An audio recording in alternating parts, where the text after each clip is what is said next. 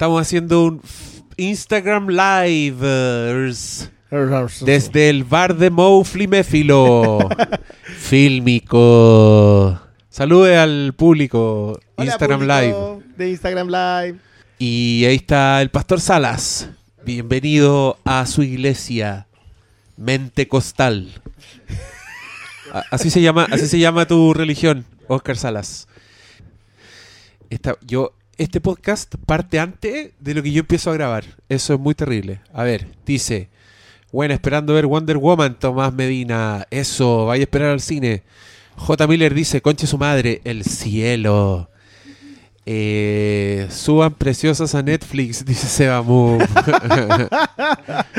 lo primero que escuché fue lo del paquete en la cara. Ah, te perdiste la mejor parte. ¿Quién más está hablando? Bacán Hermes, los escucho. Mientras los escucho puedo vitrinear.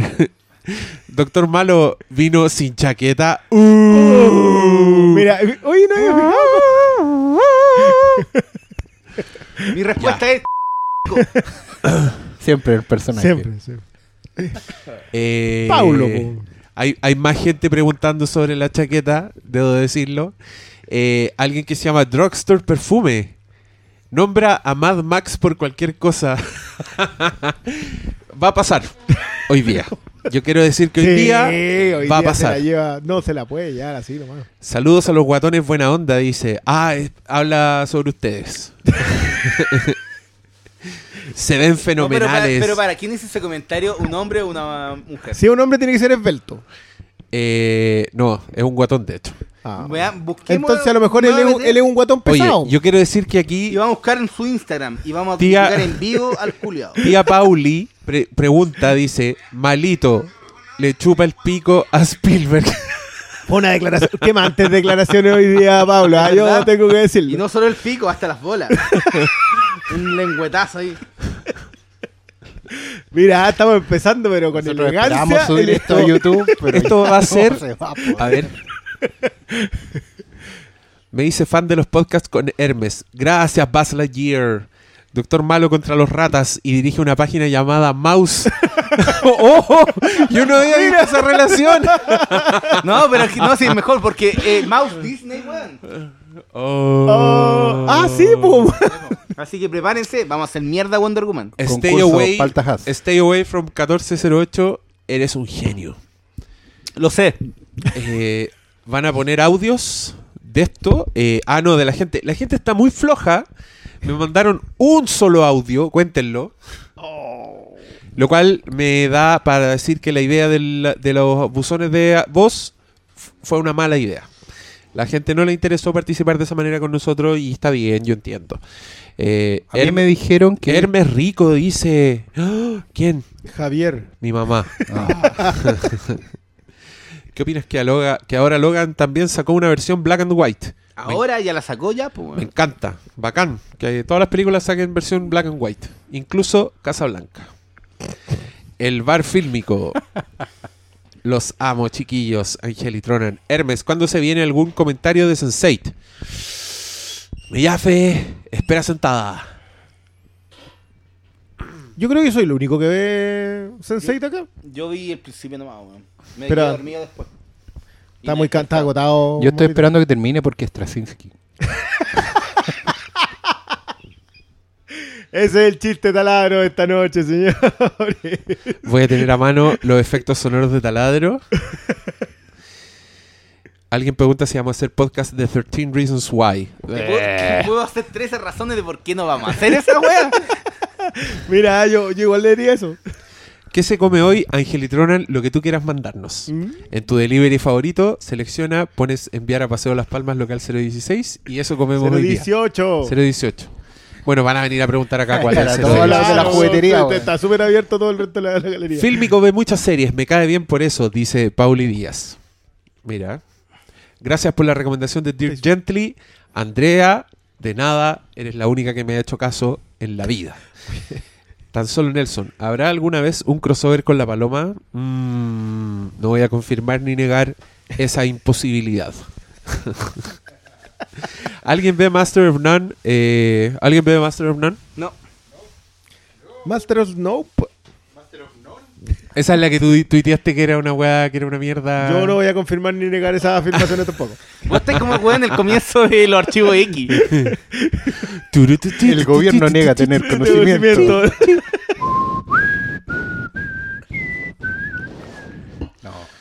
Ya, eh, vamos a partir el podcast. Gracias a todos los que sintonizaron.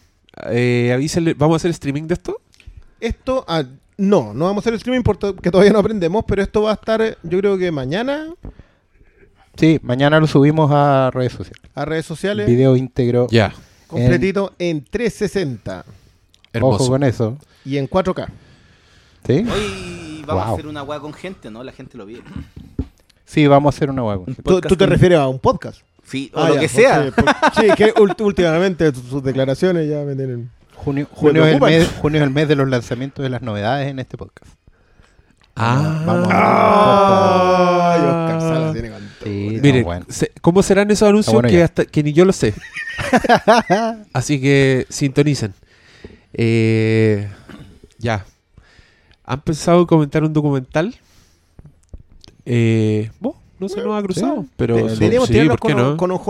Las tres cosas que salieron del último... Oh, yo feliz. Yo me anoto con esa.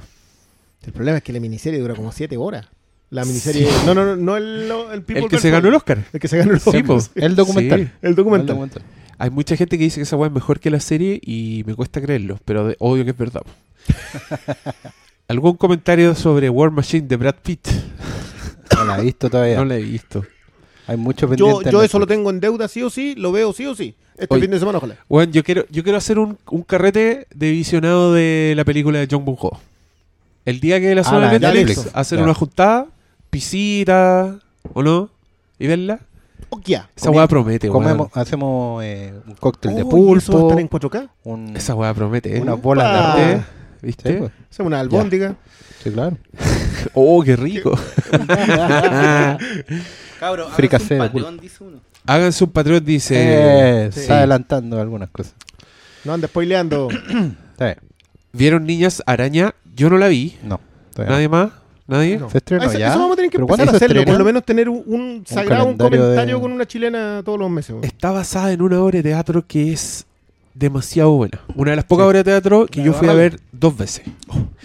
Porque me la quería repetir y quería llevar gente y la weá era demasiado buena. Así que le tengo fe a esa película. Creo si se pegó a la obra, Dicen no puede ser mala. Yo los comentarios que he leído es que Esa- se pegó a la obra eh, y que de repente eso le, le, le juega en contra en estructura, Ya. pero obviamente te- temáticamente ya está Es que entonces armado. la weá es buena. Para, yo oye, creo que automáticamente si se pegó a la obra, la weá no puede ser mala. Vamos a ver. Aunque esté mal actuada, aunque sea pobre, la weá no puede ser mala. H. Mauricio dice, me tienen que escuchar la visión y experiencia de la Comic Con Chile del Pastor. ¿Cuál fu- ¿Cómo fue tu experiencia ahí estar sentado cuántas horas? No, ni siquiera estuve sentado. Todavía tiene ahí todo Estuve tres días otro- parado. Eso. Bueno, hay unas fotos por ahí dando vueltas en redes sociales que Sí. revelan mi espíritu. Pero yo quiero decir que hubo alguien que fue más crítico de Comic Con, especialmente por redes sociales.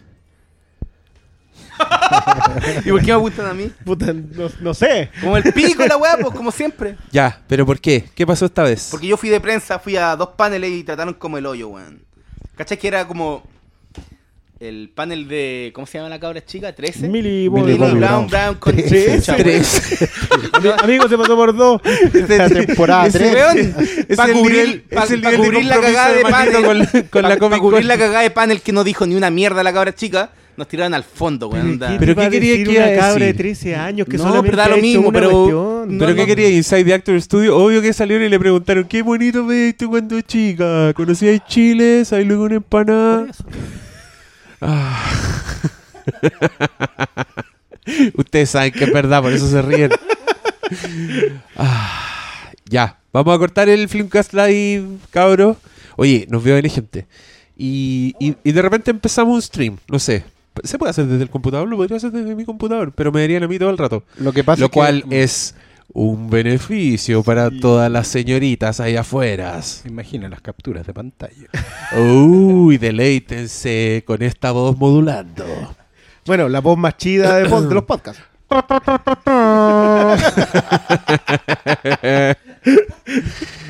Ya, a ver. Hoy muchos saludos. Carrete en fílmico. Sí, pues aquí estamos. 13 es de Estamos Doctor trabajando. House. de hecho, se puso a cantar, weón. ¡Cantó! ¡Eleven! No. Y la weá era como un dingolondango. sí, weón.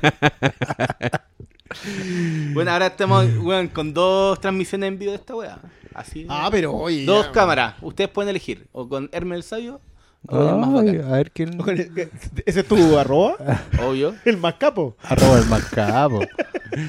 El mascarpone. además podemos hacer El una promoción. mascaporonga. ¿Qué está en promoción a 10 lucas hoy día? No, ya, dale con lo mismo. Ya te llevaste tu película. por Oye, lucas. yo les quiero contar que Malito, su manera de escoger película fílmico es decir, voy a gastar 10 lucas. y empezar a buscar películas y sacar una y decir, ¿esta 10 lucas? Y este weón diciéndole, no. Sí. Hasta que dio con una que le dejaron No, en sí, sigue 10 lucas. Lo encuentro súper lo encuentro inteligente. Eran weas que me llevaría No, por 10 el lucas. minutaje. Sí, perfecto. Es el mejor método, se lo recomiendo cuando vengan a Fílmico. Yo estoy Vamos seguro a ver si se lo aceptan. a él le va a encantar. Yeah, right. Y no, y sobre todo, desordenenle la wea. Le da un ataque. ¿Qué onda con eso? Melfito dice, a mí me dio penita fílmico con su foto en Instagram. ¿Cuál es tu foto en ¿Cuál Instagram? es mi foto en Instagram? ¿Qué subiste algo llorando ya? La muerte de los superhéroes. Qué bueno. No, no, te- te- te- yo ni siquiera he tomado el Instagram. A ver, espera un poco. Te estoy to- molestando, te Ña, estoy Ña, Ña. molestando. H. Mauricio, Wonder Woman o Furiosa. H. Mauricio, te tengo la mala noticia de que Furiosa sigue incólume, guachito.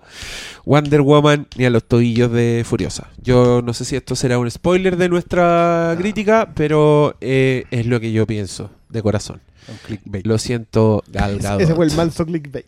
O oh, que nos van a abandonar acá. todo lo contrario, fue el- el- la promesa que el clickbait no cumple. Claro. Miren, Mira. aquí estamos con Wally. No, con Eva. Con- Ahí está el- Hoy está mandando. Ahí está la cara de Eva. El fan y honduriano. El cuerpo. Honduriano. Sí, Honduriano. fan honduriano. ¿Qué pasó con Fargo? Me preocuparon tus comentarios. Mira, de Funky me gusta mucho la tercera temporada de Fargo, pero no puedo evitar pensar que repite dinámicas de la temporada 1 y eso no me gusta, porque siento que lo hicieron muy bien en la 2, estando en el universo, en el espíritu, pero haciendo cosas completamente distintas. Que vuelvan a poner a una policía que es la única que cacha con jefes tontos, por muy bien ejecutado que están ambas cosas, eh, me cagó un poco la onda. Pero todavía tengo fe. Sí, porque todavía no ha terminado. Eh, De hecho, no sabemos en qué momento. Y Fargo nos ha enseñado, no a Howley más que Fargo, No, a Howley nos ha en enseñado Legión, la lección de, de no, no sacar conclusiones tan apresuradamente.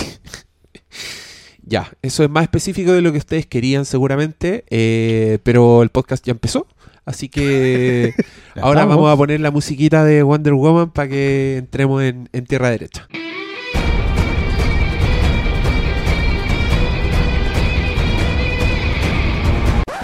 Hemos vuelto. Este es el capítulo dedicado a Wonder Woman, el esperado estreno de la película del universo DC.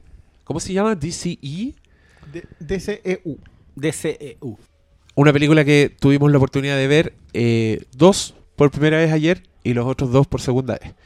Eh, Lo cual me alegra mucho porque espero que tengan reflexiones más acabadas que las mías. En segunda vista. Eh, sí, en segunda vista. Si quieren, partamos con impresiones generales de Wonder Woman cada uno, sin spoilers, por favor. ¿Ya? Y, y después empezamos más, más a fondo. ¿Quién, quién quiere partir? No se peleen, no se peleen. ¿Qué estoy haciendo? ¿Clase? ¿El Eh. cuarto medio? Ya, voy a partir yo. Em, mira, a mí igual me sigue pareciendo. Yo lo dije clarito. Para mí es la mejor película del DCU.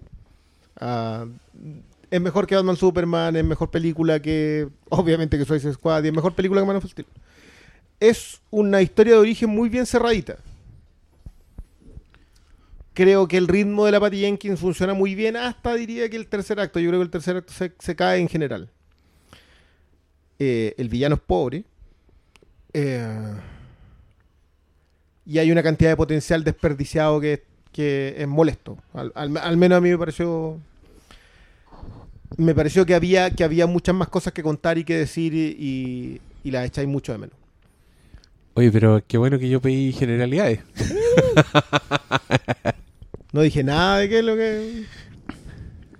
A mí en, líneas generales también me la sentí fuera de tiempo, la sentí pasada. Siento que esta película eh, argumentalmente y, en su historia, digamos, y en su propuesta, llega 10 años tarde. Siento que es un... Y, y en ese sentido la, me ha empezado a hacer mucha conexión con Ghost in the Shell. No solo porque sean eh, Le pegó. protagonistas femeninas y esas cosas, o porque las dos busquen abrir una franquicia. Igual son historias de origen y, y comparten eso, esa estructura. Pero en ambas sentí que era una historia que ya, que ya se ha visto, una etapa que el género ya ha superado, pero quizás a diferencia de Ghost in the Shell, acá hay obviamente un, un andamiaje más grande que te lo dan las otras películas y el plan completo. Se nota que hay, y hay sobre todo un conocimiento del personaje en los espectadores. Las expectativas de la gente que va al cine y que va a ver esta película obviamente condiciona mucho la experiencia. Pero también condiciona de vuelta la propuesta. ¿Cachai? Siento que hay una, hay una. Todo está muy calculado en, porque estamos viendo experiencias. Tenemos frescas experiencias previas del estudio en el género. Y. Pero también eh, están aplicando fórmulas que son antiguas. O sea, no están sorprendiendo a nadie porque en realidad tampoco es la idea hacerlo. Hay una, necesidad de caminar sobre seguro, eh, de, de repetir lo que, lo que se espera de unas películas de este tipo. De, se siente un poco como un alumno dando el examen final, en que todo está bien controladito, está dando las respuestas a las preguntas que necesitan, que le hacen, digamos. No se está tirando un carril, no se está, porque no es su, no es su momento, no es su propuesta. Em, y eso obviamente a mí por lo menos me termina afectando, pero pero yo creo que hay que ir conversándola más y pero en líneas generales, bueno, a mí no me pareció una película atractiva, no me no creo que la vuelva a ver, digamos, en un tiempo, y la vamos a ir conversando, yo creo, vamos a ir viéndole cosas, porque cosas buenas tiene, eh, cosas malas también tiene bastante, tiene varias contradicciones internas incluso. Siento que se, se, se tropieza con su otro pie, ¿cachai? El derecho tropieza con el izquierdo y, la cosa termina siendo muy confusa en algunos momentos, sobre todo hacia el final, creo que todos concordamos en eso. Pero ahí la vamos a ir conversando y vamos a ir viendo, pero esa por lo menos en líneas generales es mi impresión de la película. Eh, yo creo que está bien la película en términos de de entender a su personaje que creo que era para mí la mayor preocupación teniendo los antecedentes de Batman, Superman y Suicide Squad, sobre todo Suicide Squad, que se preocupó más de caracterizar del cosplay que del tratamiento del personaje. Entonces, las cosas que yo creo que en una película de Wonder Woman deben estar, están. Pero claro, po, más allá de que obviamente la comparación de esperar algo más te puede como llevar un poquito al terreno peligroso del conformismo, también siento que la película, eh, sus fallos que, que son propios de un blockbuster tampoco son tan, tampoco tan, tan- matan tanto el, esa, esa, lumi- esa luz, luminosidad de entender bien a, Wonder Woman, ¿cachai? Entonces yo por eso rescato, termino rescatando más la experiencia de haber visto la película, siempre considerando que hay cosas que, sobre todo ya cuando van tirando hacia el tercer acto y cuando notáis cosas típicas de blockbuster, van, van haciendo de que ex- sí, pues existen existe como residuos de haber sabido que para hacer esta película habían como cinco guiones y que se competían entre sí y, y siempre hay un, manto de corporativismo para impulsar todo, entonces claro, pues hay, hay que terminan no funcionando porque la propia esencia de cómo están construidas todas estas películas atenta contra contra el producto final. Pero en la raya para la suma yo creo que Wonder Woman está bien dentro de lo que es una película de superhéroes actualmente, ¿cachai? Y si me pongo, obvio, a, a compararla con obras que, que dicen mucho más, como Dark Knight, o lo que el- este mismo año hizo Logan, que quizá a mí no me, no me encantó del todo, pero sí tenía una postura y sí decía cosas en términos de cómo sacar al, al personaje de, de la comodidad, ¿cachai? Que es el canon. Claro, po, aquí no hay mucho riesgo. Pero creo que no están la, no están eh, no está la cocina como para arriesgarse a hacer una nueva fórmula, ¿cachai? Entonces yo creo que dentro de todo, esta es la película de Wonder Woman que se necesitaba. Y, y eso es más importante a veces que, no sé, pues si, que, hay que, que una película te vuele la cabeza. Eh, me, me complica esta película. me gustó mucho más eh, el principio que el final. Encontré que iba muy bien, estaba muy contento. Le encuentro muchas cosas buenas a la película, partiendo por Gal Gadot, que independiente de, de, de lo linda que sea, la loca de verdad ah, le pone un carisma, un encanto al personaje, le queda bien el personaje. Pero yo no puedo evitar pensar que es un personaje súper débil. Eh, el de la Wonder Woman. Siento que no se merece un personaje tan, tan superficial, tan... Sí, voy a decir que es superficial. De hecho, es como un nuevo cliché. Leí hace poco que había un artículo de un cliché del cine de ciencia ficción y de fantasía que era el de la, la recién nacida atractiva. Que era el personaje que es un... ¿Lilu? Lilu. ¿Cachai? Lilu es, es un representante de ese, de ese tipo de personaje, que es la mina que es sexy, que anda medio en pelota, eh, y que no conoce el mundo. ¿Cachai? Entonces el hombre es el encargado de, de mostrarle el mundo, de hacer que se porte bien, ¿cachai? Como, Está- como Splash también. Está hablando del quinto elemento, amigo. Y, y encontré que este personaje era eso. Y yo decía, puta, la, la Mujer Maravilla, anda, de verdad hicieron esa weá con la Mujer Maravilla. El, el chistecito de, de no entiendo el mundo, ha- hago weas raras, ¿cachai? Que, que ya lo vi en Thor, además. Eh, y encontré que esta weá era una mezcla de Thor con el Capitán América Con First Avengers. sí. ¿Cachai? Ya había visto el ejército, el, el pelotón de hueones carismáticos distintos entre sí étnicamente. Los Howling Commandos. Los comandos. Ya vi, ya vi la guerra, ya, vi- ya vi el, el mensaje antibélico tan grueso de la weá. Y también vi a Thor eh, tirando la taza de café al suelo, ¿cachai? Siendo como el, el bárbaro descontextualizado, el, el guerrero, weón, que entra a la civilización y, y todas esas cosas. Entonces, me gustaba mucho visualmente, reaccioné por supuesto a la musiquita de Wonder Woman, eh, como todos. Encontré que estaba gloriosa, pero al final se me perdió mucho y, y quedé con esa sensación de que, puta, podría haber sido tanto mejor. Yo, lo primero que posteé ese día fue lo del eh, tema de los Rolling Stones. Que, mm, que no siempre puedes tener lo que quieres. Pero el tema de los Rolling Stones continúa con el estribillo dice, pero si te si lo intentas lo suficiente puede que consigas lo que necesitas. Y, eh, yo creo que Wonder Woman responde a esa frase completamente. No es lo que, en mi caso por lo menos, no es lo que yo quería. Yo creo que yo creo que Wonder Woman hoy día tiene tanto que decir. Tanto. O sea, vivimos justo en el momento en que podíais decirlo. Y. eh, pero no es lo que necesita DC hoy. Lo que necesita DC hoy día es un, soplo de aire fresco. Y, eh, y ese soplo de aire fresco llegó nomás. Y, y es esto. O sea, yo veo las, las reacciones en general eh, y digo, ya, está bien, qué bueno. Qué bueno porque esto ablanda, ablanda el público para la Liga de la Justicia. Hasta por ahí nomás porque como la Liga de la Justicia es de Zack Snyder, igual está todo endurecido. Eh, no sé, yo, yo creo demasiado en los contextos sociopolíticos para el, para, el, para el cine.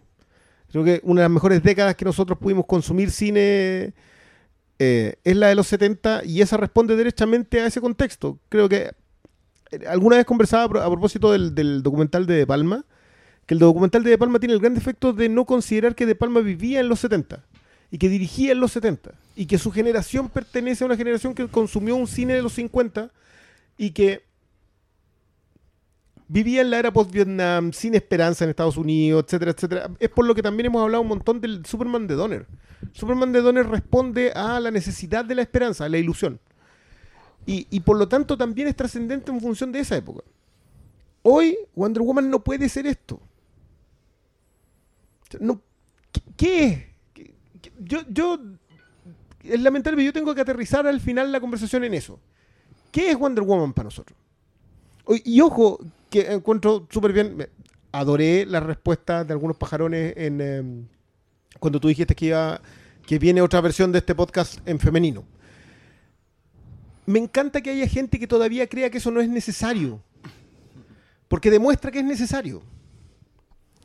Y, y Wonder Woman hoy día tienen esa necesidad de decir algo. Y yo, yo de verdad que una de las cosas que más me sacó de la película es que va a decirlo y no lo dice. Y termina haciendo cualquier otra cosa. Entonces no...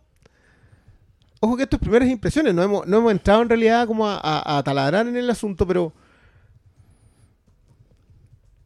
Yo no quiero pensarla tanto tampoco Wonder Woman. Yo creo que si mientras más vueltas le demos, esto va a ser eh, más complicado. Porque, porque vamos a empezar a encontrar cuestiones de fondo que están mal. De forma, yo creo que. Y, y sabéis que igual es una gran conformidad para mí. De forma, yo siento que no hay mucho que decir. Sabemos exactamente las dosis de la fórmula que hay. Sabemos que está pre- pedida prestada a los vecinos. Y, y que bueno por, por lo sano. La, la Mila decía, tenía un término muy bueno. Un azul para promediar los rojos. Porque Claro. venía- veníamos con puras malas notas. Y es la, es la nota que necesitáis sacarte. ¿Cachai? Te dio 3,99. Claro, porque la cuestión- no, en el fondo, y, y vaya a la segura, o sea, eh, este era el ramo que tenía ahí más, más abierto, digamos, más, más accesible, y se preparó para este ramo, se estudió, se, se, se, amasó bien la prueba y se sacó la nota que necesitabais sacarte. O tenéis puros 3, tenéis que sacarte un 5 y algo, ¿cachai?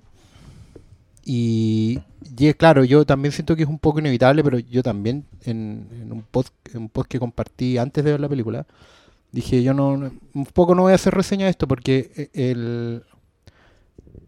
Pero aquí sí vamos a hablar, porque este es el podcast y esto no es solo para hoy. El podcast, la gracia que tiene para mí por lo menos es que lo podemos escuchar un año después, dos años después, y, es importante que, el- que la conversación de acá no envejezca.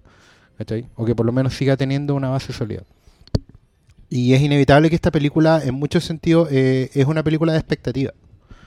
Tanto expectativas para la industria, para el blockbuster, para todo eso que ya lo conocemos y lo hablamos incluso demasiado, como también por un montón de gente que in- indefectiblemente siente que no tiene representación en, en este circo del, del, cine superheroico. ¿Cachai? Que siempre está relegado a los personajes secundarios, que siempre está relegado a- a- a una estructura repetida, ¿cachai? Que son las mujeres, que son las niñas, y, y, en, y por extensión también los gays, ¿cachai? Las lesbianas y, los trans, y todas las comunidades que de una u otra manera se han ido quedando fuera de esto, ¿cachai? Porque o están en la caricatura, o están en el secundario, o están, como dicen algunos, en la cuota, ¿cachai? Yo siento que Wonder Woman es la gran oportunidad de no tener una película de cuota, ¿cachai? Es de tener una, un, un front page, es tener una, una, una oportunidad en igualdad de condiciones. Porque al final ese es el contexto en el que estamos viendo hoy día. La década del 2010 hasta la que estamos viviendo ahora es una década de cambios en la, en la manera en que apreciamos al otro. Es, una, es una década de espejo, de revisión de muchas cosas del siglo pasado, del- de fines del siglo pasado y del principio de este. De qué nos va a pasar después de esto. Y las reflexiones que se han hecho en estos años son súper importantes. Y una de esas reflexiones es qué rol juegan las mujeres en nuestra sociedad. ¿cachai? Y, hasta y cuándo empezamos a, vi- a visibilizarlas en ese aspecto. Y eso implica representación en, todos los- en todos los sentidos, pero no por cuota. No, co- no es la cosa facilista de decir, oye, y ahora la capitana del Enterprise va a ser mujer porque vamos a empatar. No, esto, este es un personaje que tiene 75 años de historia, que fue concebido desde el principio como un, un, un main character, un personaje principal, que iba a representar a todo ese espectro, espectro de lectores que se estaba quedando fuera en Batman y Superman. ¿Cachai? Sí, lo de Wonder Woman nunca ha sido gratuito, ni de cuota, ni, ni, ni, por, ni por empate, porque siempre ha estado ahí. ¿Cachai? Siempre ha sido ese su rol. Durante todo el siglo pasado lo fue. Sus historietas pueden haber sido malas, su, relevancia a, nivel masivo puede haber sido muy poca, o puede haber sido siempre vista como una cuota, pero nunca lo fue. Y es la película en ese sentido venía a, a llenar, no a completar, insisto, perdón por ser reiterativo, una cuota, sino que a llenar un espacio que estaba ahí vacío esperando. Que no es lo mismo. era el espacio que siempre le correspondió. Lo que pasa es que nadie entraba a ese lugar. Nadie se metía en ese lugar. ¿Cachai? Y ahora, y ahora está ahí, de una manera u otra. Entonces el juicio igual es complejo, pero hay que hacerlo igual. ¿Cachai? Yo en ese sentido siento que la película es importante, onda, vayan a verla igual. ¿Cachai? Pero la película tiene fallas, tiene un montón de fallas.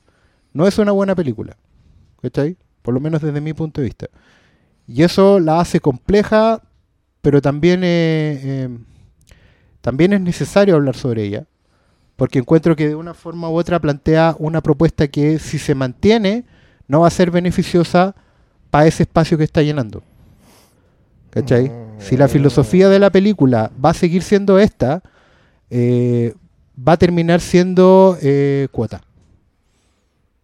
Va a terminar siendo simplemente un feeling para dejar tranquila a la, a la, a la sección vociferante del, del mercado que no tiene su espacio.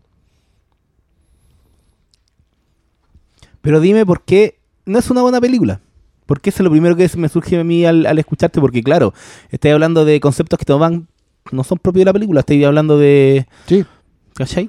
claro. Ahora me hablaste puro, yo creo puro que- elementos que no, no son parte de la película, son, según tú, la, la visión que diría el objeto. No, no es el objetivo por el cual se empieza a armar la Pero película. ni siquiera el objetivo, es la meta que debería Por eh, eso, satisfacer. Si la película tiene un fin, si no, no se hace.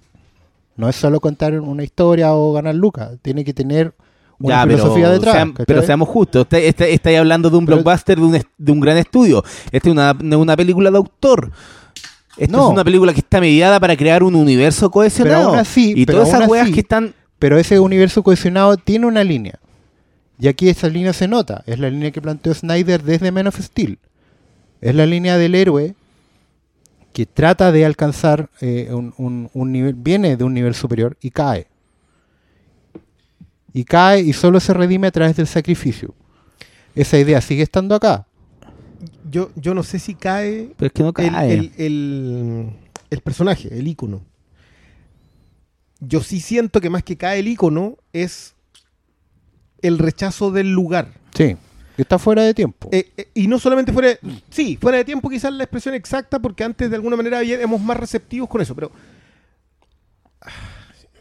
Es que, es que ¿sabes lo que pasa? Que como, como sea que lo hagamos, eventualmente vamos a tener que llegar al, a un universo planteado. sí, claro. Y ese universo planteado, porque yo igual separo lo que, lo que dice Malito, yo igual separo el- en la idea de que esta está construida, yo creo que tiene mucho error de construcción en la película, en la propia película, como película. Pero, pero no sé si sea lo que más me, me saca. A ver, seamos honestos, nosotros estamos acostumbrados a un cierto a una cierta constante en las películas de superhéroes. Y en el blockbuster en general. Con eso ya tenemos yo creo que esta película tiene llega muy a ras con el con eso ya tenemos y su auténtico plus su auténtica potencia detrás de ella es la que no la que no cubre la cuota. Y, vamos a ir y, cuando no cubre la cuota empezamos a pensar no cubre no cubre su espacio digamos no cubre, no cubre su respaldo empezamos a pensar por qué. Y no sé si deberíamos habernos demorado nosotros en eso. Porque porque a lo mejor debieron haberlo hecho los autores. Yo, yo, mira, es que el problema es que acá, como sea, vamos a tener que terminar tocando Snyder y, y ahí, si hay, hay un lugar divisorio es ese. Entonces, no sé, yo, igual le tengo miedo a esa parte. Y el mejor ejemplo es cuando se dio a conocer que salía de la Liga de la Justicia y todos los buenos celebrando. Fue una reacción. Y no, po, y no, no leyeron que la nota decía que. Muy desgraciada la reacción. No, porque él se estaba retirando porque su hija se suicidó. Y nadie leyó esa weá, pero todos estaban celebrando No, el hecho de que se iba. Se fue Snyder y llegó Whedon. Uh, Oh, uh, uf, no, y es como celebremos, pues weón. Sí, no. Y ese igual es un ejemplo de los anticuerpos que está, gener- que está generando hasta actualmente el tipo de adaptación que implementaron con las películas anteriores. po. Totalmente, totalmente. Ahora, pero, pero ten- tú tenías un punto bueno. Hablemos de la película en sí. Después vemos filosofía, estructura. Lo que partió diciendo el Diego. Eh, yo creo que hay, hay cierto consenso de que la película se cae en el tercer acto. Y después de un y de lo que para mí es un gran segundo acto, que creo que son los mejores momentos de la película. El segundo acto. El segundo acto, el segundo, el, ok. el- el mejor momento de la película. Y, y creo que va relacionado con lo que ustedes están planteando, pero creo que se- la historia se traza, se, trata uno- uh, se traza un objetivo de, de presentarnos eh, a una Wonder Woman que quiere sostener que la violencia no es, no es la ruta, ¿cachai? Pero la- el camino que eligieron para que ella tuviera esta especie de iluminación, para no caer en, en la- las típicas armas del hombre que están destruyendo el mundo, Pe- pero, para mí no está bien construido. pero eso no es estructural. no, para mí es, es parte del, del trasfondo de la historia, de lo que está Claro, sustentando es que, todo. es que yo cuando lleguemos al trasfondo, es que va a ser complicado discutir esto sin spoiler, digamos, pero cuando lleguemos al trasfondo, yo creo que ahí, yo creo, no, no lo sé, yo todavía no he escuchado tanto Diego, pero yo creo que ahí vamos a marcar como cuatro líneas en la arena y nos vamos a tirar entre todos. O sea, ahí ya- esa cuestión es free for all. Como la escena weón, del Joker, cuando le, le rompe el, el palo de el taco de pool. Ya, weón. Y le dice, le dice solo tengo un, un cupo. y aquí, es, es- aquí- es más o menos eso. aquí yo- solo uno tiene la razón. cuchillo, no, yo, yo, yo creo que todos vamos a tener algún punto en el punto. Pero, pero yo para mí la estructura de la película, que cuesta también bastante conversarla sin tirar spoilers, sí. Pero, la eh, convención pero del yo tercer acto es... Mira, yo, Pero también que- digamos que es súper... sí, es, una, es una estructura súper anticipable. Onda yo decía, Tradicional, esta- esta- decimos. Sí, pues tradicional. Es tradicional. Onda ya, van a llegar acá, va a pasar esto. Y pasa, pues, ¿cachai? Ya está la resolución del, del villano. Que creo que hace tiempo que no veíamos una película donde fuera tan eh, predecible la ruta que está sosteniendo. Desde los mismos diálogos que te construyen cuando te dicen... Cuando Eh, dijiste predecible, yo pensé que iba a decir como el pico. No, no, no, es que sí, es- como el pico verde que siempre las películas tienen la misma ruta, pero pero claro, pues la, la misma película es torpe al, al, al juego narrativo de, oh, no le digamos a Wonder Woman el secreto que porta, ¿cachai? Todas esas weas te van como pre- predisponiendo a- al, al- al mismo juego que quiere hacerle a la historia Lo que que, al es final que no, no funciona. Al fin y al cabo, bueno, Wonder Woman es una película de origen. Básicamente tenemos un personaje que está destinado a algo mayor y que va a hacer un viaje de A a B. Y que es básicamente un viaje que le va a dar vuelta a todo lo que ella creía para descubrir algo nuevo. Algo nuevo que tiene que ver con ella, algo nuevo que tiene que ver con su entorno. ¿Cachai? Y, y en esta película, por lo menos en el principio, es súper honesta en eso. ¿Cachai? Y es, es una decisión arriesgada, pero ¿por qué? Porque ya se han visto un montón de películas de origen desde Iron Man, ¿cachai? Y seguidas, pero, eh, y ya habíamos visto que el- varias películas habían un poquito renunciado a eso, Logan, ¿Y por qué dijiste Iron Man? porque ahí partió el nuevo, No, en rigor Pero- el- el nue- la Sí, nueva pues, era no, hasta película Claro, hasta películas de origen, hasta claro. X-Men, y, tenía y la Superman de Donner también una película de Sí, origen. Claro, po, pero, pero no también no es- nos engañemos. La cuestión no, no está tan ins- no está inspirada en el Superman de Donner en cuanto a la estructura. Esta película sigue tratando de ser creíble y trata de, ¿en qué sentido? Que la película de Donner es un abrazo de fantasía. Parte con un teatro, no se olviden nunca esa weá. Y con un niñito abriendo con un un cómic. niñito leyendo un cómic. O sea, esto no es No, la, verdad. la secuencia de Luis Lane, con- cuando lo conozco Luis Lane, es todo Claro. apela a eso. si no- Claro, o sea, la, la cosa, o sea, ese es un Superman que baja un gato de un árbol.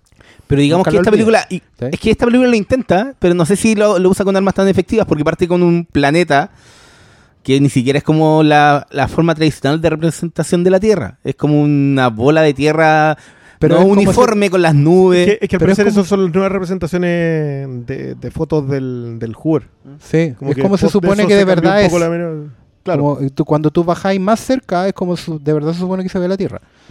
Y lo- los elementos de mitología, por ejemplo, los mantiene a nivel mitológico. Te- Te las cuenta como. No hay un encuentro con Zeus, ¿cachai? No hay una. La, la cosa sigue siendo un- una leyenda, un mito que está detrás. Y los personajes secundarios nunca ocultan que están eh, haciendo metáfora, ¿cachai? Hmm. Y, y el- y anclar No, de inmediato no. la historia a un contexto histórico reconocible, como el de la Primera Guerra Mundial, tiene que ver con eso también. O sea, estamos hablando de una, de una historia de origen que tiene una ancla súper eh, eh, contemporánea. Ese es el concepto, contemporáneo. ¿Cachai? No es una fantasía. No, es- no, no quiere caer en el error que cayó, por ejemplo, la Gran Muralla, que parte diciendo que esto es una ficción. Y nadie quiso seguir más allá de eso. No, esta cuestión es una, una historia que podría haber pasado. Y, y en ese sentido Claro, transita... En, en el universo ese, de hecho. Por está supuesto. pens- y no, está Eh, planteada así. está planteada así, como un parte misterio, con- un mito. Parte con el guiño a Batman v Superman, ¿cachai? Con existe Wayne acá y la es la historia de esta foto. ¿Cachai? Está anclada al siglo XXI. El problema, siento yo, es que narrativamente, desde el origen plantea una, una, una estructura de choque y termina eh, yéndose por un camino que es más bien eh, de antónimo. O sea, no es un choque, sino que es una simple oposición sobre el final. Lo que digo- ¿Por qué? Porque el choque implica que hay dos fuerzas que van no necesariamente en sentido contrario, ¿cachai? Pero sí que se van a encontrar en un punto. Que eh, eh, mm, indefectiblemente se van a encontrar en un punto, van a colisionar y van a generar un caos, lo que sea, lo que corresponda. Aquí eh, la estructura que iba hacia un choque termina cambiando por necesidades, por decisiones del guion, ¿cachai? De, de- cohesionar la cosa hacia una, una realidad espejo. Estos son los buenos, estos son los malos, y el bien va a ganar por defecto. ¿Cachai? No importa mucho lo que pase, y, toda la estructura va a terminar siendo la más obvia, siendo que en el origen, a pesar de que era trillada, no era necesariamente obvia. ¿Cachai? Eso, eso es- como la gran falla que le veo yo a la película. Que la película plantea un camino, pero después lo desanda y termina volviéndose hacia lugares comunes que no son beneficiosos para la propuesta. Eso por lo menos sin spoiler, digo. es complicado. Está, está complicado. sí, está sí. complicado. Sí, porque, porque para, para la para la revisión necesitamos meternos un poquito más allá. No sé, yo. ¿Cómo? Sí, pues sí, seguimos. Eh, No, sigamos sí. No, spoiler. sigamos, sigamos. ¿Sí? Ya, dale. Es que, es que a, mí, a mí- a mí- a mí me cuesta, yo lo digo al No, pero, pero cerremos la parte sin spoiler, pues digamos. Mira, eh, yo. pa' hay mí que ir a ver la película, lo que le Sí interesa a la sí, gente o sin sea, yo, spoilers. yo, yo creo que sería un error decir. A ver, yo también tengo problemas con la película, tengo un montón. Y, y no sé si es tan bien tener esos problemas que yo tengo. O sea, hay dos cosas que a uno, a uno, a mí eh, particularmente, me, me alejan un poco. Lo que decías tú con respecto a de que no es nuestra película, no es una película de- del, del fan tradicional. Esta es una película de que, que está pensada para quienes antes creíamos que eran nichos y hoy día sabemos que son la otra mitad. Porque están ahí, porque está, porque está presente ese tema. Y como que en esa primera parte yo retrocedo. Después hago el- la, la segunda lectura y ahí no, pues ahí, ahí avanzo porque creo que no es, no, no, no es fácil quedarse atrás en, en- en ese asunto. Y sí se debe, se debe tener un poquito más de presión al respecto. Claro. Eh, pero sí, o sea, esta es una película que hay que verla en el cine por, yo creo por dos razones fundamentales. Uno, porque el personaje es más grande que lo que podamos eh, sacarle en contra. Es primera vez. Eso no hay que olvidarse Sí. nunca. Es primera vez que está en pantalla a ese nivel. Y, y en un No visto tiempo en donde no es fácil. ¿Se acuerdan que era un argumento que dábamos todos a favor de Batman v Superman? O sea, esta weá puede ser buena o mala, pero va a ser la primera vez Sí. que vamos a ver a estas dos leyendas de, de todos los tiempos en pantalla. ¿Cachai? Y eso no te lo podéis perder. Es el, es el estreno de la banda que tú siempre escuchaste en un concierto en tu país. ¿Cachai? La banda puede venir en su super momento o en su mejor momento, puede venir con el vocalista reemplazo, no, da lo mismo. Es la banda que hay esperado mucho tiempo. No te podéis perder eso. ¿Cachai? Es una, una estructura que no, no se puede saltar. Pablo.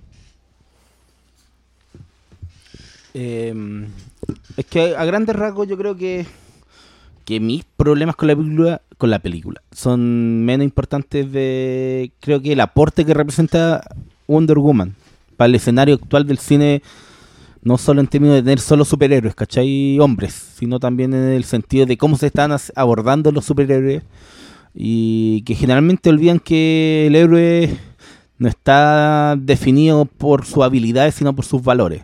Y claro, pues uno puede decir que Wonder Woman toca los valores que debe tocar de una forma superficial o mal, o, o debería haberlo hecho de una forma más discursiva, pero creo que al final ese aporte está bien y está y la película cumple con, con, con- presentar un al, al, al arquetipo de ese como nos lo estaba presentando Zack Snyder, ¿cachai? Y creo que era que es mi gran problema con, con Batman Superman, que es una película que yo no odio, pero me carga cada día más la presentación que hacen de Superman, ¿cachai?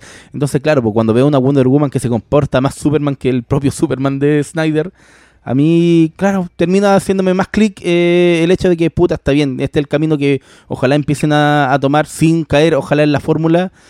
Y también valoro el hecho de que por eso mismo siempre tenemos películas donde te las construyen en base a escenas postcréditos que valen callampa y que les dan importancia que no tienen, a guiño a otras películas que tiene que estar cada cinco minutos para crear la maquinita del negocio. Y aquí no, pues la película se vale por sí misma, cuenta una historia, no será totalmente redonda, pero cumple con hacer, puta, lo mínimo que necesita una película Wonder Woman, ¿cachai? Que es tener un discurso en donde, puta, la violencia no es el camino, y claro, quizás la película no misma no, no resuelve bien eso, por, por también por la exigencia que tiene el cine de acción propio de al que está acostumbrado la audiencia, pues, ¿cachai? Y yo creo que eh, esa misma esa misma postura de, de- de tratar de dejar contento al, al, al weón que va al cine a, ver explosiones, le termina jugando un poquito en contra al, mismo discurso que quiere establecer esta película. Entonces, mis dos problemas son, weón, que no, que su discurso no está bien, no, no, no me cumple para mí cómo llega a la, a a la resolución Wonder Woman de, bueno, la violencia no es el camino. Y otro gran punto es el villano, que para mí el tercer acto se descompone completamente y se vuelve más bombástica de lo que debería y, y sus sorpresas no están bien resueltas, o sea, no están bien trabajadas en realidad. Entonces, ¿cachai? Yo quiero decir que hacer este programa en esta tienda es una mierda porque en este rato que hablaron estos hueones me voy a comprar cuatro weas. O sea, para Y- Cristian es bueno. Y bueno, Y uno por hacerla más conveniente, para que sea más céntrico, para que puedan llegar en metro, qué sé yo, vengo para acá y voy a salir 100 lucas para atrás hoy día. un Voy a líder. llevar esa Barato, weá, barato. Esa weá, esa weá. Y ya me llevo una, que es lo peor. A- al empezar este programa ya había caído con una. Así que voy a tener que venir como los caballos, con una visera, no poder ver nada. Y ojetera. Y ahora les voy a hablar de Wonder Woman.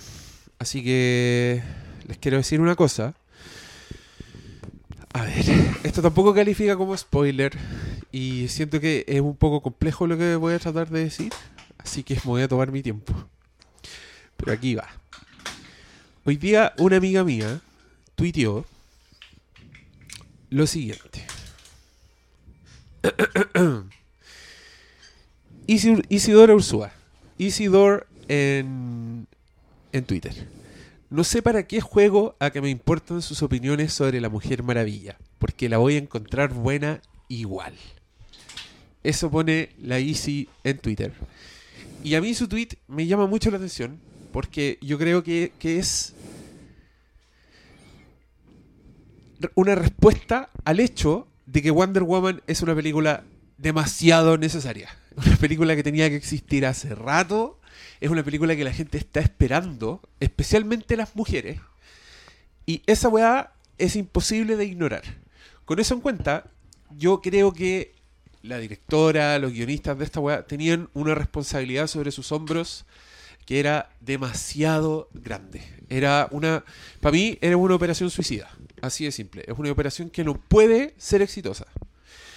Porque tienen que cumplir con mucho. Tienen que responder a la época en la que están haciendo. Tienen que aprender a ser los primeros. Porque con todo lo que. con todo lo sobreproductivo que es Marvel y como enfrenta la producción de películas como una fábrica de salchichas que todavía no tenga una superhéroe.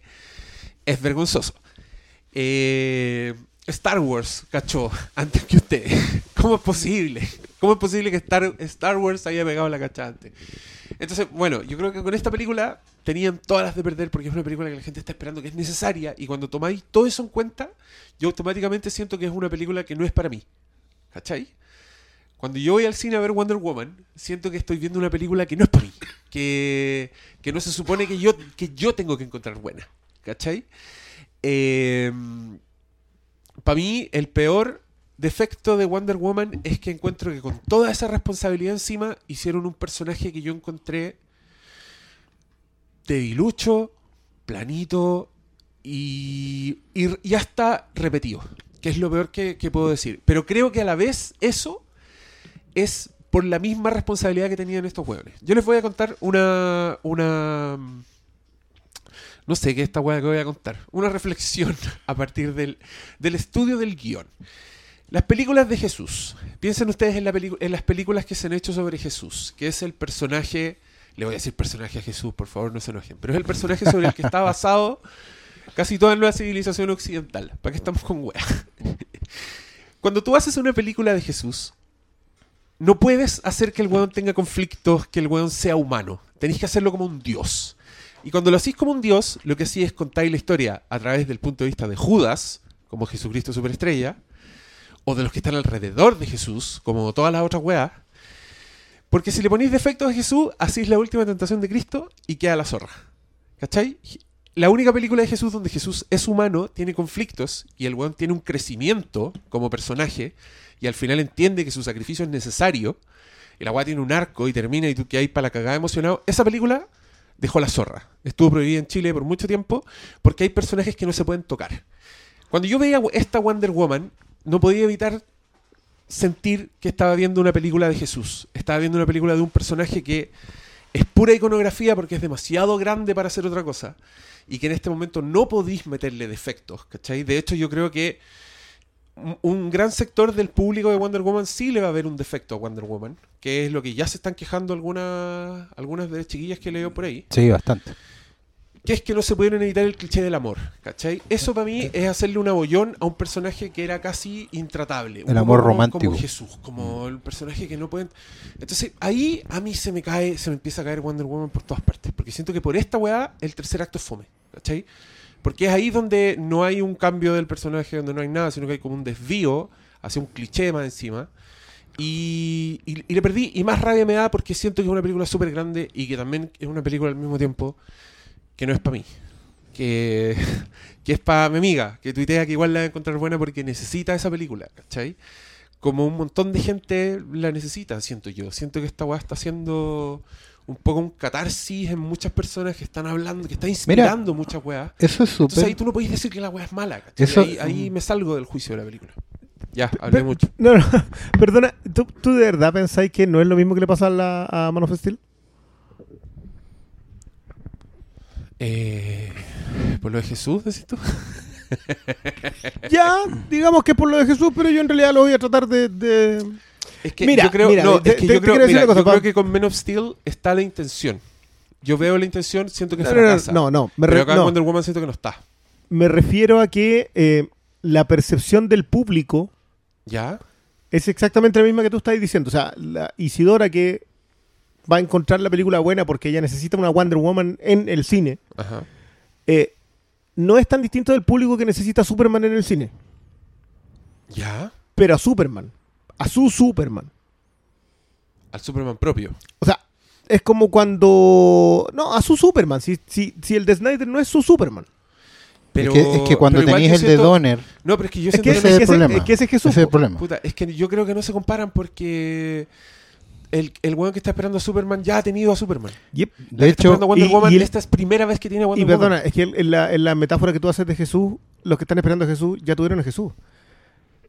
Cuando alguien le viene con que Jesús duda, o Superman duda, ese no es Superman, ese no es Jesús. Sí, sí, sí, pero mi comparación va más por el lado de que Jesús es un personaje un poco intocable A diferencia de Desde- Superman, que quedó clarísimo. desde el conflicto, desde querer hacerle cosas a ese personaje, ¿cachai? Con algo que yo veo en Wonder Woman que es una falta, que a mí me falta. Me falta que le hicieran cosas a ese personaje. Entonces ahí yo creo que Perdona, la yo, responsabilidad hacía que tuvieran miedo. yo de verdad que necesitamos la cortina. La cortina de spoilers. sí. Sí, porque creo que acá estamos, estamos tratando de frenarnos para decir cosas que son súper específicas. Eh, no, yo no. Pero bueno, vamos con la cortina de Bueno, spoilers sí. a pedido del señor Briones.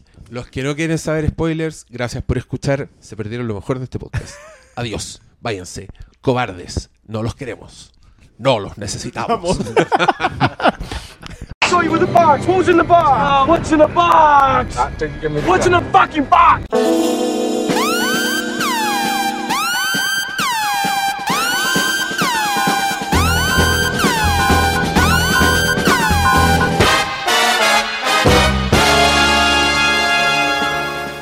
Ya, spoilers. ¿Qué?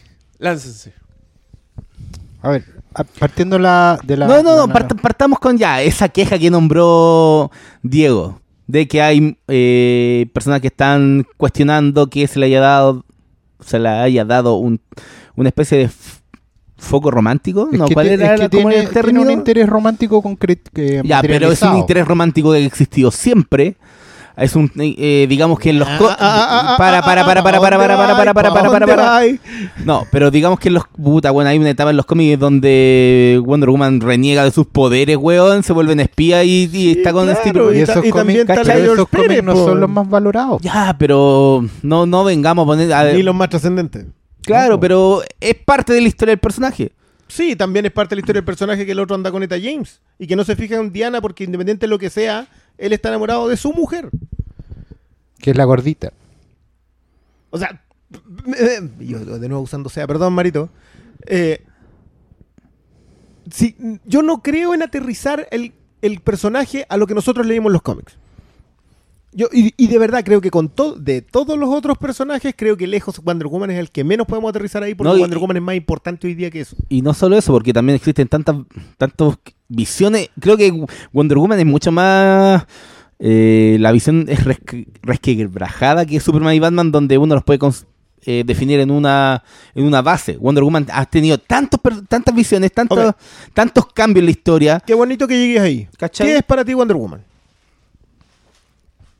Eh, Siendo Batman la venganza y Superman la esperanza, ¿qué es Wonder Woman? la unidad. La unidad. ¿sí? ¿Tú, Diego, tienes alguna opinión al respecto? No, yo solo hablo de la Wonder Woman que vi en pantalla. No he leído ni un cómic de la. Ya, pero como ícono. No sé. No sé, y la película no me lo da. Ah. Para mí Wonder Woman siempre fue la primera mujer. ¿Cachai? Es la, la mujer perfecta. Entonces, pues, de ahí su, su carga y su responsabilidad. ¿Cachai? Si es la mujer perfecta, ¿qué significa ser mujer en, en cada contexto? ¿Cachai? Ya, yo, le- yo les voy a contar una. Este, este podcast está plagado de anécdotas personales, así que no creo que les moleste a nadie. Eh, yo creo que el mundo comiquero es hoy día el terreno fértil para la entrada de iconos femeninos y en general de de lo que no es el- el- el- el- la idea patriarcal. digamos Sí, claro. es un terreno más fértil en los consumidores y en los creadores, porque eso se viene dando, se viene arando ese terreno hace mucho rato. A diferencia de otras industrias del entretenimiento en donde persiste una visión que no, que, que no se mueve. digo. No, no vamos a decir quién es porque no queremos encalillarnos tan feo. Pero yo soy un lector de Wonder Woman. Y creo que mi primer acercamiento a la, a la idea de del daño que hacemos los hombres es con Wonder Woman. Sí, claro. Y en una sutileza muy extraña que es cuando traduce 5, la etapa de George Pérez, que es algo que me llamó mucho la atención en la película, que la traducción de humanidad, mankind en inglés, es humanidad. Y 5 la traducía como el mundo del hombre. Sí. Y ese sutil detalle, la idea de que Wonder Woman, Diana, es un puente al entendimiento. Así sale de la isla de Michira. Y cuando llega al mundo del hombre se da cuenta que no hay entendimiento. ¿Por qué? Porque las mujeres están completa, total y absolutamente oprimidas en el mundo del hombre. Es el mundo del hombre, no es la humanidad. Cuando llega a eso, no puede entender, primero, y, y lo- de todas las cosas que yo pensé que iban a estar descartadas de Wonder Woman, temí por la esperanza, temí por la actitud heroica, temí por la idea del, del, del Superman de Donner, La pureza. de la pureza, La pureza. etcétera, etcétera, etcétera. De todas las cosas que temí, jamás temí que cayeran en el amor todo lo puede. De todas las cosas. Y me rematan con eso. Y ahí yo dije, no, ac- no, acá hay un... De todo lo que han culpado a Snyder y a todo el resto, y ojo que en Marvel también pasa, de todo lo que culpamos a todos los directores que no entienden a los personajes, Acá claramente ha- hay un tema con Wonder Woman que no se entiende. Sí, yo sé que el icono es más importante, la representatividad es más importante. Pero Wonder Woman es la justicia. Ella llega a un mundo que es completamente injusto.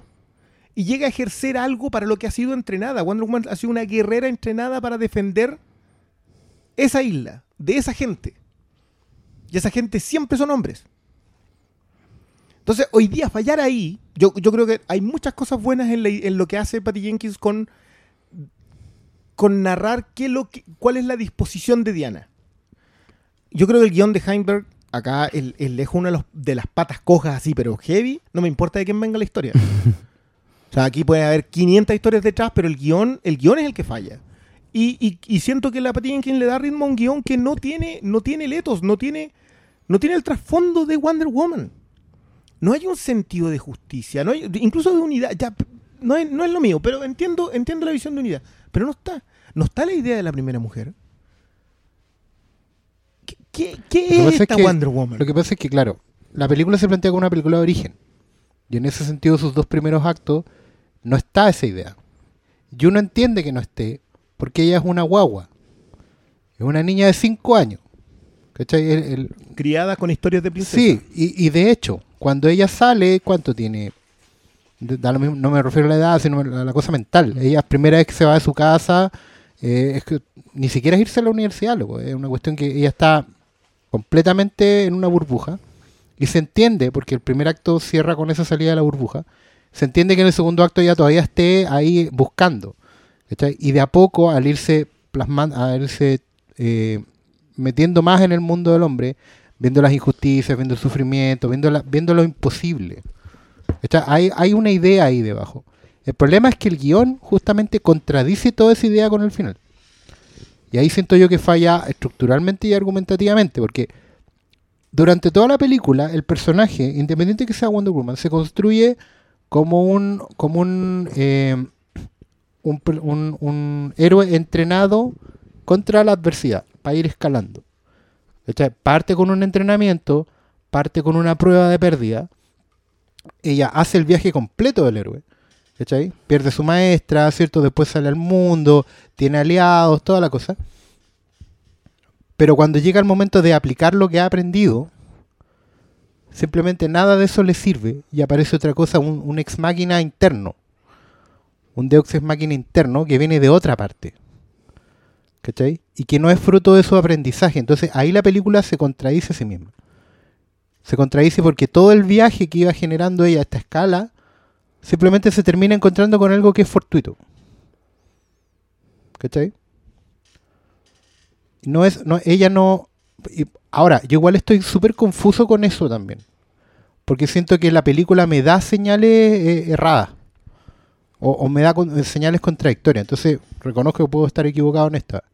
¿cachai? Porque estoy todavía perdido. Me siento perdido cuando hablo de la película en ese aspecto.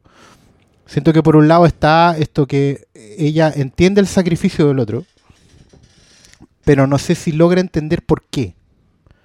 Eh, el que ella, ella libere todo su poder al final y se convierta en, lo que siempre estuvo destinada a ser, que es la diosa, la hija de Zeus, que por cierto es Atena. Atenea es la diosa de la guerra justa, en oposición a Ares, su hermano, que es el dios de la guerra de conquista. Siempre fue así en la, en la mitología. ¿Cachai? Y ella es Atenea, la hija de Zeus. ¿Cachai? Pero esa, pero sus ¿Les- ¿Les motivaciones. queda claro a ustedes que no es hija de Hipólita? ¿Que adoptada por la Amazonas? Sí, claro. pues, sí, la- de- lo- ¿qué- es qué que lo plantean eso? un poco también así. Pues dicen hija no de lo, Zeus, no, no lo resuelven. si igual adiós puede ser, hermano. hay una igual puede ser la versión número de los nuevos 52 donde es hija de Zeus con Hipólita, weón. También. pues. Porque el diálogo es súper Sí, general, pero es como le dice, La dejó. la dejó, pero claro. perfectamente la dejó, puede ser porque dejó impregnada a Sí, y- y, Hipólita. eso era muy propio de Zeus. Y claro, y tú cachas que la- la- las fans de Wonder Woman, ya, ese también para mí iba a ser un, un, un tema, porque cuestionan el hecho de que, claro, pues ahí se rompe el, el, arquetipo, el arquetipo clásico de la mujer hecha de arcilla por algo donde fue es creación de un hombre, ¿cachai? En donde intervino un hombre como esa, Zeus. esa ¿cachai? conversa es muy interesante porque y, Wonder Woman. y en la película hecho- está, pues, ¿cachai? Sí, po, y creo Woman- que más que el, que el interés romántico con Trevor, que al final para mí es más, está más asociado a este tema del martirio y el entendimiento del sacrificio, a más al interés romántico de ella, de alguien que conoció cuántos días, ¿cachai? Claro, es que ese era el punto. eh, ¿Sabes qué? Lo he leído. Me parece interesante esa, ese punto de vista. si no fuese porque él es el único sacrificado. Y ellos pasaron la noche antes. Claro, si, si los otros también hubiesen muerto y ellos hubiesen sentido en la idea del- de los mártires, de los sacrificados, yo compartiría completamente ese punto de vista. Pero no, es su pareja la que muere. De hecho, ese es el problema. Mira, la estructura lógica hubiera sido de que ellos, ella se hubiera, ella es una guerrera creada para pelear sola. Ella se necesita a sí misma. Por eso es muy buena la escena del escudo. Cuando ellos le hacen el escudo puente para que ella salte a la torre. ¿Cachai? Porque eso es Aparte, algo que... La liga con su anterior maestra. Claro, es, es Trevor que aprendió una lección de la anterior maestra, la aplica con ella y ella entiende que los necesita a todos. No solo porque el, el ¿cómo se llama el de Trainspotting? El Sick Boy, no, el otro, el Spot, eh, ¿cachai? Sepa cantar y, y tenga una historia muy triste, sino porque el, ello- ella se va dando, se debería haber ido dando cuenta de que el equipo es necesario, ¿cachai? ¿Sabes qué? Ahí hay un, ahí hay un. Yo sentí un desperdicio. No, no sé, puedo estar, puedo estar errado en la, en la visión, pero siento que cuando ella ve lo. Las consecuencias de la término, guerra. Básicamente, lo que hayan para que hablemos como humanidad. O sea, está el indio diciendo que su eh, gente fue asesinada por la gente del, De del tipo con el que está al lado. Mm. Mientras al lado el otro está con los fantasmas de la guerra en pleno. O sea, Ahí- todas las cosas malas que te hace la humanidad a un hombre están ahí. ¿Y por qué ellos siguen juntos? Ahí había una gran, un gran hilo para tirar. Claro. ¿Por qué ¿y qué estás no con él? ¿Por qué no lo matas? ¿Cachai? Que era lo lógico, era lo que ella sabía de Temisira. ¿Por qué no te vengas de este desgraciado? En nombre de toda tu raza, mátalo, gente, como yo quiero matar a Pero es que Ares. ese es el punto, pues. al ¿Sí? final el, el punto de la película es que Wonder Woman no es asesina, no la podéis comparar, no sé, pues, con, con- cuando dice, no, eh, personajes poderosos del cine, no la podéis mezclar con la novia, ¿cachai? Sí, Porque el, el punto mm, del final del personaje no es ese. No, po. Sí, de hecho, ella va de a hecho, hacer ese cambio. como, Yo como tú mismo decís lo pero del no puente, lo hace porque conoció o al no- equipo. O no sé, pues yo Sí. creo que el, el el momento más Wonder Woman de ella es cuando ve a la mina y no le, no le tira el tanque encima, porque ese es un momento de Wonder Woman, cuando ella el- logra entender que con...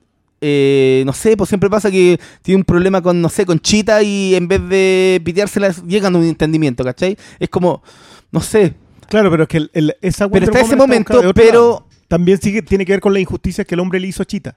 No, claro, pero ese momento es muy Wonder Woman, pero yo creo que la película eh, falla al momento de, de establecer la separación entre la lo que la, la gente que mata a Wonder Woman en el conflicto y su visión de paz, ¿cachai? Y de unidad. Y esa weá, no, le- no, eh, no, es que ahí está el punto. Para mí, y esa weá no está bien resuelta y yo creo que es, es porque los weones te, te tienen que vender una película Ya, de es que acción. dos detalles. Uno, no me digas que no es una asesina, una, un personaje que construyes en que la gran sorpresa de la película es que ella es la asesina de dioses. ¿Mm? O sea, si tú estás construyendo una persona, un personaje que se llama la asesina de dioses, no me digas que no es una asesina. Si eso es lo que estás haciendo. Ah, claro, no, pero si estoy hablando en, términos de la, de la humanidad. Claro, no, no. Incluso los soldados X sin rostro que se pitea. Claro, pero, pero ese, o sea, si estás haciendo, a- yendo para allá, Mm. no, no, no intentes eludirlo. Yo, yo siento que hay, bueno, que también pasa que hay muchas contradicciones en eso. Es que no, si yo concuerdo contigo, si ese es el problema, que la película nun- nunca se decide a cómo abordar esa dicotomía entre de un personaje que tiene que ser por lo menos la, la- la veladora de la paz y, y es un personaje violento. Es que mira, es que yo, yo también concuerdo con que el personaje por origen no está. Porque Mm. esta no sale a hacer un puente de paz. Mm. Ella sale a ganar la paz a través de, de un asesinato. Mm. Ella va a matar a Ares para que los, los seres humanos alcancen la paz. ¿Por qué? Porque ha sido criada en cuentos de hadas. Su cuento, su cuento de origen es un cuento de hadas entre las Amazonas. Que, que es una cuestión que también no, no logro entender en el, en el remate de, de la secuencia Amazon de la, en, en, en Temichira, digamos, porque a mí me parece que creo que estamos todos de acuerdo lejos. Lo, me- lo mejor del, de Wonder Woman es Temichira. Todo funciona, todo funciona cuando tiene que funcionar ahí, como ellas se enfrentan a armas que no tienen idea. Eh, bueno, excepto la tontera de, de hablarle en inglés antes que el otro hable en Sí, inglés. no, no sé. que- Pero, pero el tema del detalle, destino manifiesto. El- exacto. Ella, ellas tienen un destino manifiesto y saben que es inevitable. El hado sobre ella pende como la espada de Damocles, ¿cachai? Todo el tiempo. Y, igual no te parecía a ti que era como lo de Moana. Yo- hola, soy Moana de Sí, po. Porque es una princesa, po. Porque es la estructura de, pri- de princesa. Iluminada acá. Lo mismo. Sí, sí, Claro, es la- esa- el- pero Moana no es la recién nacida. ¿Sabes que yo de hecho me acordé que el Mila Jovovich en Resident Evil es lo mismo? Sí, pues. También era recién Sí, nacida. porque también rica, salía en ¿sabes? el... Pero es que ¿sabéis lo que pasa? Por eso digo que es contradictoria, porque la película, durante todo su arco, plantea Diana eh, desde la trama como Atenea. ¿Ya? La diosa de la guerra justa. Pero toda su estructura, superestructura, es la de Afrodita. La diosa del amor y la belleza. ¿Cachai? Ella, en su inocencia, en la recién nacida, está destinada a ser Afrodita. Pero al mismo tiempo la película avanza metiéndote cuñas de Atenea. Me van a decir obviamente que esto es, es- es- es, eh, está fuera de la película, porque es, es cierto, ¿cachai? Pero son arcos de personajes arquetípicos. Entonces el personaje también vive una constante contradicción. ¿No es una arquetípica, no es, no es un personaje arquetípico de Wonder Woman ya a esta altura? Ella misma de per se verdad- sí. De verdad ya no... no Ella misma per se. Porque esa es una de las razones por las cuales a mí me cuesta decir, ¿sabes qué? No, no está bien la película porque, porque siento que lo que dice Diego es muy cierto. Es tan importante Mm. Que duelen más los errores que tiene. Pero es que, el punto Pero es que yo creo que también va. de Es lo mismo no que era- estábamos hablando el delante, de que no nos podemos poner de acuerdo nosotros en lo que representa Wonder Woman para nosotros, pero anda a preguntar lo que es Batman, pues, ¿cachai? Anda a preguntar lo que es Superman. Hay mucho más consenso. Y yo creo que es esa misma. Ese mismo punto de que Wonder Woman dependa de, desde el ya, hablemos de los cómics, desde tanto quién lo escribe y quién lo lee, porque um, siempre sabemos que las historias tienen diversas interpretaciones. Sí, po. ¿Cachai? No es tan fácil ponerse de acuerdo qué es lo que es Wonder Woman. Es que claro, ju- po. muchas la, la, la transforman en un icono feminista y la, eh, ¿cachai? No, es que eso, eso es ineludible. Claro, Es que justamente no, no, eso- el eso problema no para ponernos de acuerdo sobre Wonder Woman tiene que ver con la poca exposición que tiene. Como Sí, por recién, dicho- no sé, ¿cuándo fue la primera versión live action? El, el 70 No, y me refiero en ¿Cuatro? general, porque es una conversa que siempre tenemos. Nómbrate autores y novelas gráficas de Batman así imprescindibles. Tenéis Claro. 20 para tirar a la chuña. Pero es porque y, existen también. po. igual, porque la gente trabaja en Batman. De Superman, tenéis menos de la mitad de lo que tenéis Batman. De Wonder Woman, siempre uno dice George Pérez y alguien más. Es que, y yo, puta, voy a decir algo con, eh, eh, algo que no decir, pero puta, igual para mí, yo empecé a leer recién Wonder Woman, o sea, Ahora, Ah, Cuando digo 52. leer es que estoy comprando Wonder Woman Sí, claro. mensualmente, no es que no la haya leído antes. Ahora recién con los nuevos 52, ¿cachai? Y eso tiene Porque que ver- antes, claro, porque existían mierdas como el ataque de las Amazonas que me decía, puta, ya sacaron esta historia culia. Y yo nunca enganchaba con Wonder Woman porque, más allá de George Pérez, y porque siempre para uno que es más joven nunca tuvo los nexos con, lo- con la etapa pre-crisis en Tierra Infinita. Entonces, como, claro, po, Wonder Woman, ¿cuáles son las etapas? Y algunos te dicen, te pueden decir, ya, está Greg Ruka a comienzos de los 2000. Claro. Pero para de contar, porque, Porque la misma refiero, empresa no le ha dado la relevancia que Exactamente. tiene. ¿cachai? Nadie ha trabajado en Wonder Woman, no se ha reflexionado sobre Wonder Woman. Todavía estamos en, en un proceso de, de- de Y- decantación muy y grande. Eso, y eso es súper importante. Eso se nota, al No, no, no. Y, esto, yo, creo que lo de la película, sobre todo el hecho de que no, no somos solamente nosotros lo que notamos, los que notamos lo, lo, lo del. La traición del amor, digamos. Claro. Eh, también lo notaron muchos espectadores y dijeron, pero ¿qué es esto? O sea, esto no puede ser bueno. Y yo, yo solo encuentro que esos son los pilares en donde empiezas a construir la decantación del icono. Claro. ¿Qué es este icono? ¿Qué, qué es esto que, que, que nos supuestamente representa a tanta gente? ¿Qué dice? Y es- porque claro, ya, perfecto. Yo soy el lector de Wonder Woman. Yo sí tengo Wonder Woman y la he leído desde hace 20 Ah, años ya. no, no, no, era no era necesario correrlo. Pero lo 20 he leído durante harto tiempo, ¿ya? Y, y en ese proceso de leído, he ido, he ido entendiendo. O sea, si, si yo. Por eso digo que harás terrenos fértiles, porque creo que gente como Ruka, que tiene una fan feminista hardcore, o sea, lo de él, lo de él, todos sus personajes son protagonistas femeninas, no tiene ni un protagonista masculino. Y se, y se mete en eso y hace una, una historia. Aparte que la historia de Ruka es muy buena porque es la idea de la embajadora. De la embajadora en el conflicto. O sea, ella viene a predicar la paz de las Amazonas, pero la paz de las Amazonas lleva una espada en la espalda. Es una paz armada. po. De O sea, hecho, no, es, no es igual. Y, y- y creo que, y creo que en algún momento acá recogen eso, porque ella viene con. O sea, su paz es matar a Ares. Sí, pues, si estaba un Así poco... comprende está- ella. ¿Te acordás de Authority? ¿Se acuerdan de Authority? Sí. En Authority, al final, era una suerte de Wonder Woman madura, la Jenny Sparks. La Jenny Sparks es un personaje que es el espíritu del siglo XX, por lo tanto ella tenía toda la experiencia del siglo XX antes que terminar el siglo. Y ella tenía súper claro que la única manera de tener al mundo en control era apretarlo en un puño. ¿Cachai? Y esa es la historia del siglo XX. Aquí gana el que aprieta más fuerte. Esa misma, e- e- ese mismo contexto hoy en día es el que podría, el que en un momento de la película plantea Wonder Woman. Sí, la cuestión es, aquí venimos a poner orden, ¿cachai? Y el orden es poner un palo, porque ustedes, obviamente, en una realidad donde existen dioses y humanos, ¿cachai? los humanos no tienen la voluntad de mover su destino. El destino está en los dioses. ¿cachai? Y todo este arco, esta, esta estru- superestructura de la fábula que tiene ella encima. ¿cachai? Que es la que se va quebrando y era, y era interesante entre el, ar- el arco primero y el arco segundo. Cómo su estructura sí. de fábula se va desarmando. bueno. Y ella va entendiendo que todo lo que ella siempre creyó es metáfora. Y una metáfora muy, muy, muy, muy anterior. ¿Cachai? Y, no, y también entiende lo que ella creía que era, no es en realidad. po. Absolutamente. La- la marca, y eso tiene que ver con ella. la película como que maneja bien esos hilos, pero yo repito, to- ese, toda esa ruta para tanto revelar que Ares es el villano, a, a la forma en que eh, Wonder Woman tiene que tener este momento eureka. No sé si ahí la película nunca se se decidió a construir bien qué chucha es lo que quería decir. Es que, ¿cachai? claro, porque la O- o pregunta sea, es... sí, lo dice. De forma torpa te dice que la violencia no es el camino y bla, bla, bla. Pero pero las acciones previas no sé si justi- terminan justificando eso. Es Y que ese ese es el punto, gran problema con la película. La pregunta de la película es, ¿cuál es el plan de Ares? ¿Cuál es su plan? ¿Cuál es el plan del villano? Por eso. ¿Cómo funciona el villano? ¿Cuál es? Porque, por ejemplo, podéis Ya, tener... pero hay una, es- escena completa que, que te dice que su plan es atraer a Wonder Woman para destruir a... Después, cuando, cuando se le aparece a ella. Ya, pues, pero ese es el plan. po.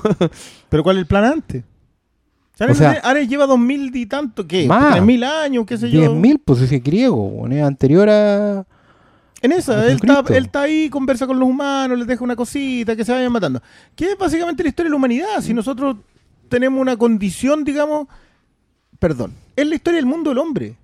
o sea, como... en- Es esa condición a echarte al otro, a avasallar, a invadir, a todo Sí, eso. pues, no, en términos de pera y manzana es como que su plan, que una mierda, es como vamos a generar esta especie de armisticio que no se puede sostener Mira. para que finalmente todo termine en, en- en el gran, hay gran un cataclismo personaje, que hay termina un con la humanidad. personaje que- de cómic que sí tenía un plan que era digno de Ares, que es Osimandias. Claro. Osimandias entiende que el motor, ¿cachai? El motor para la paz es el conflicto constante. Y eso es lo que él busca con, con, eh, O sea, más generar que el, todo el el más que el tiempo. conflicto constante es. Porque el, es la Guerra el Fría. gran. Sí, sí, no, pero él también apunta hacia. Él, él apunta a la bomba atómica. Al Porque es el equilibrio de fuerzas. mira, apunta algo que dice Ludendorff acá. Ludendorff acá dice que la guerra es lo único que hace a los hombres inspirarse a seguir adelante. Que, que lo, La amenaza, si Claro, tú funcionas o sea, mejor amenaza- cuando la tenés amenaza la espada, la, soga al cuello, el agua hasta las orejas, la espada frente a tuyo, la pistola en la frente. Pero ¿sabéis qué? A mí, a, a mí me gusta mucho que, que, que abramos un poquito el, el- el espectro con eso. Yo, yo creo que la, Wonder Woman, a diferencia de, de Superman y a diferencia de Batman, que han tenido muchos espejos en otros lados, Sí, claro. Wonder Woman tiene, que yo recuerde, yo no, no, no la siento tanto en Janice Sparks. Yo creo que No, no, lo, lo que era, hace era un poco la filosofía superior, pero no es de ella. Claro. No son la misma. Victoria Lada, la de la de Astro City, Eh, eso sí. que, que es una versión Ella de es Wonder, Wonder Woman. Woman. Y, y- Prepare los taladros. y Prometea. Prometea, que ¿sabes lo que pasa? Que- Prometea que- es la Wonder Woman definitiva. Ex- po, ese es el punto. Prometea como la idea de la, de la fémina. que da vida, po, Que- la que te- furiosa. Ahí está, ahí está el tema. Yo, esa. Uy, no, y ya. La madre, Listo, ya, pues, eso ya. es. po, es el weón. punto. Y no la madre del amor romántico, No, esa que po. se sacrifica por el hijo. No, la fémina Es como la tal. fémina que da vida, po. Y, y ahí en ese proceso, La yo, matriz. yo- yo siento que, que Prometea es la que mejor cala una visión filosófica de Wonder Woman. Ahí está Porque- toda la respuesta. Exacto, porque las visiones prácticas de Wonder Woman son de justicia, son de ejercer la justicia. La dama justicia no es mujer por cualquier cosa. Yo sé que hoy día ya está eso completamente perdido, básicamente porque la justicia ha sido corrompida por, por, por los afanes monetarios, digamos, pero, pero la dama justicia es ciega y lleva una espada en un lado y una balanza en la otra. No, no son símbolos gratuitos. Y yo siento que Wonder Woman con 75 años, con el siglo XX encima, con el icono, con el peso, con, con lo identificable que es, no se merece ser ignorada en su profundidad de esta manera. Eso es lo que me pasa. Yo, a mí me gusta el cuento de la niña inocente que sale habiendo sido criada de una determinada manera a base de ilusiones. Que se enfrenta a la humanidad, que es una hum- humanidad que, que es el mundo del hombre que vale. Está llena de grises. Y, Y está y llena de más, y grises. claro. No, y, Y en este, y en y no, y en un, en un momento en donde la humanidad está en su peor momento, en uno de sus peores momentos, El siglo XX es un buen momento. Y posiblemente la Gran Guerra fue el peor momento, porque por último la otra, no, es que la segunda de una forma u otra eh, responde a las consecuencias de la primera. Sí, he- hemos, hablado- Ah, claro, hemos estudiado muy No, poco la Primera Guerra era- Mundial, pero fue la weá más atroz del, del no, siglo, y, y era mucho más, er- como no, no tenía la tecnología de la segunda, era mucho, bueno, la weá de las trincheras, una weá No, y que y no podemos era concebir nosotros. Y las razones, o sea, eh, eh, tú en la Segunda Guerra Mundial tenís po- eh, eh, detonantes económicos y, y sociales mucho más fuertes. que la muerte de un archiduque culiado. que al final, claro, esa weá era como ya ellos ya estaban listos, llevaban 200 años esperando para hacerse pedazo, ¿cachai? Y, No, y básicamente no- lo han estado siempre. si Sí, Europa ha estado en guerra. pero, pero me refiero a que la primera guerra por algo fue mundial, digamos, porque era Porque los intereses económicos se mezclaron. Básicamente Claro. el, siglo XX y sobre todo la Primera Guerra Mundial es la guerra del capitalismo. Es la guerra que, que te dice que los intereses económicos están puestos fuera de, y por lo tanto la industrialización necesita de la maquinaria de guerra. Ya, pero eso, no, estamos arrancando por otro lado. Yo, son demasiadas cosas las que nos faltan acá. po. Sí. Que hecho, nosotros, que nosotros acá, 3 de los 4, porque, porque Diego sigue vitrineando, digamos. eh, y lo que y tú no estás disconforme con eso, weón. va en la. Hoy en 150 lucas. Pero, pero yo me alejé, o sea, y, y de verdad, yo sabéis que a mí me gusta mucho hasta el segundo acto, hasta la secuencia del barco. Sentía que tenía la dosis de humor Pues- necesaria, que, que, que Pero todo digamos iba esa bien. weá, po, yo creo que hasta la segunda, hasta el segundo acto es una gran película de Wonder Woman. Yo ya, sí, el primer acto es medio lenteja y todo lo que queráis. Pero, Pero es el segundo acto. de origen, si funciona. No, y el segundo acto de esa weá del pez fuera del agua y, y, la- y, y- bueno. Sí, conversaciones muy. independiente que lo hayamos visto, yo igual concuerdo con No, pues lo hemos visto, pero puta, tiene una gracia y yo creo que Gal Gadot igual funciona con la weá y cuando se ríe, puta, es Wonder Woman y cuando mezclan esas- esos comentarios ya es una película, no es para adultos, pero la weá igual tiene, te da un- una pincelada sobre su visión sobre el sexo, ¿cachai? Pero es tan... No, no es tan pincelada. Decirte Ya, que los hombres sí, somos no, inútiles no, pero- es una pincelada. Pero tampoco es tan... No, no, no. ahí No, hay igual nos caga, ahí no- igual nos no caga, sí, sí, no, pero incluso- pero ya, vamos, a pues, llegar, ¿cachai? vamos a llegar inevitablemente al momento donde la película se quiebra, que es cuando le da el besito al otro. Porque incluso ese beso No ya tanto. romántico, sí, porque contradice todo lo que ella venía haciendo de antes. po. Ella no lo necesita. Pero es que si- yo no lo ¿Cachai? veo No tampoco tiene que así. ponerle tanto color como para vente a mi pieza y los silencios cómplices y la luz baja y todo eso. Pero funciona. ¿sabéis Pero qué? yo creo que Es funciona- ahí está mi problema. Yo encuentro, te encuentro toda la razón. Encuentro que traiciona a Wonder Woman en su, en su esencia más pura. Pero funciona. ¿Pero qué queríais como una escena Futurama? Ven para acá, con- No. como decía, snus snus. Nus, No. nus, po, si son amazonas. Pero po. claro, pero es que yo creo que el tono de la película es tan familiar que, mm, claro, cae en esa, cae en esa tontera, ¿cachai? Pero para mí funciona en términos Familiar de... con patas cortadas, con, con Nah, asesinato pero- a sangre fría, con... Weón, O sea, yo, Ah, yo lo he dicho... hay un, con- hay un gran, escena- gran escena documental. del barco que es verdad, para Sí. satisfacernos Sí. tenemos. Yo dije, yo dije, Claro. a ver, a ver, ¿qué está pasando aquí? Ya, pero, pero ¿sabes que Yo me acuerdo siempre de un, de- hay un documental muy bueno que se llama eh, This Movie's Not Yet Rated. Que, que es un documental que habla sobre la censura en Estados Unidos y que la censura en Estados Unidos censura más el sexo que la violencia. Y tienen pruebas así feas. Así, pero es impresionante. totalmente, o sea, sí. este- pero es muy bueno. Y claro, tú podís. No, acá no, perdón, pero hay un cuasi desnudo masculino que, de nuevo, yo no tengo nada contra eso. Yo lo defendí en Tarzán que el objeto sexual fuera el hombre. Totalmente. Porque el Y cine está ahí. Pregúntale a Luke Cage, Luke Cage en. Jessica Jones. Sí, po. Luke Cage era la mina que se levanta con toalla. Y, y, y Chris Pine acá también es el que anda con. Que se Pero es gracioso, con- no, y Chris Pine está Es muy que funciona, bien. Si la química entre ellos funciona. Y él súper no, y, bien, no es- y- y ahí yo le dije, pero puta, yo cuando salí dije, ¿por qué mierda no eligieron a este buen de Hal Jordan, cachai? Pero todavía pueden. No rescata un anillo de ahí del avión y se. Steve Trevor, linterna verde. Piloto, weón.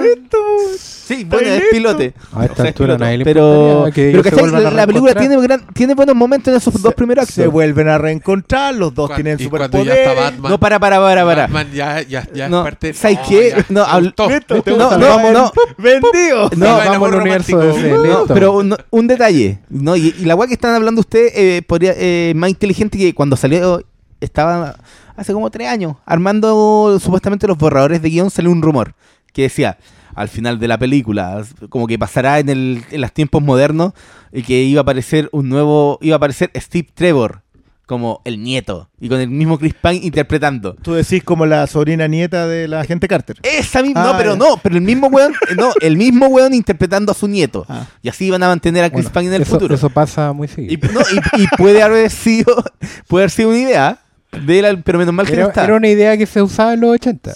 Eh, y se usó en los cómics por Mil años. décadas. Pero ¿cachai? Toda esa weá en los primer, en el primer y el segundo acto, puta, a mí me, me tenían gozando la película porque veía. A mí hay muchas Vea, cosas. que weas me- o sea, a ver si. No neguemos una cuestión. No la pasáis mal viéndola. No, po. Si, si el problema es que te descalabra en los momentos.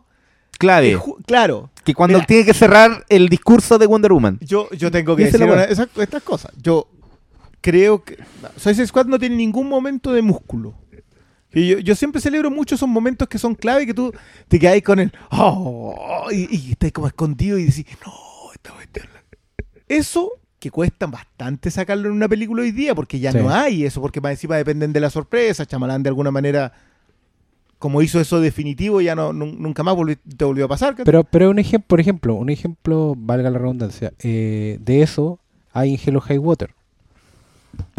Hay dos momentos que a uno no se le olvidan jamás de esa película. Esos son momentos músculos. ya, dale, ¿cuál es? La escena de los buenos frente al banco y la escena del vaquero el ganado. Ya. Esa weá en una película que es puro discurso, puro diálogo, esos momentos son músculos.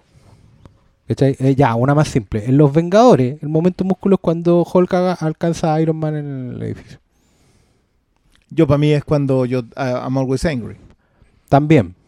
¿Cachai? Pero, son- pero son momentos que son que no solo saltáis del ¿Cuánto le asiento. Músculo. Momento Momento músculo. Es el Es que es el músculo. concepto que Es- dijo Es el momento po. en que tensáis los músculos. El money shot. Claro, El money shot. el money shot. ¿Cachai? Que uno decir, ya. Pero el money shot yo lo siento más como el resultado del momento músculo. Sí, po. El, mo- el momento músculo Sí. como que es la, la antesala de repente. No, no quiero llevarlo a términos Sí, de ese si tipo, quieres, pero digamos, pero digamos que el money shot se aplica a, al remate. Digámoslo, porque no es sí, es la eyaculación de la erección Bueno, que bueno, representó bueno. la No película, cuando se te- Cum shot. El cum Sí. shot ya está atrás cuando, otra- cuando la le poní. erection. Ay, pero según usted, no hay, no hay un, no hay un momento así en Wonder Woman. Yo no lo vi. Yo no lo vi tampoco. En serio, a mí, No. puta, es ¿Cuál que la, escena de las trincheras dije, vamos, weón. Pero es que debería haber Que- sido, pero es tan artificial Mira, que es que yo creo ¿No? que yo creo que ellos quieren que eso sea la escena, pero no, no llega. Es que A mí me pasó que encontré, mira, también creo que esta es una película que las quiere todas. Las quiere todas. sí. Quiere quiere hacerte gozar la violencia, pero también quiere sermonearte sobre la violencia. ¿Cachai? Creo que le pesa el tomarse demasiado en serio porque siento que se toma mal en serio. No se toma en serio construir un personaje con Wonder Woman. Se toma en serio el, el discurso, ser políticamente correcto, estar a la altura de lo necesaria que es la película. Eh, me pasa con Wonder Woman y, y encuentro que es terrible que yo no sé quién es Wonder Woman. No sé cómo es el personaje.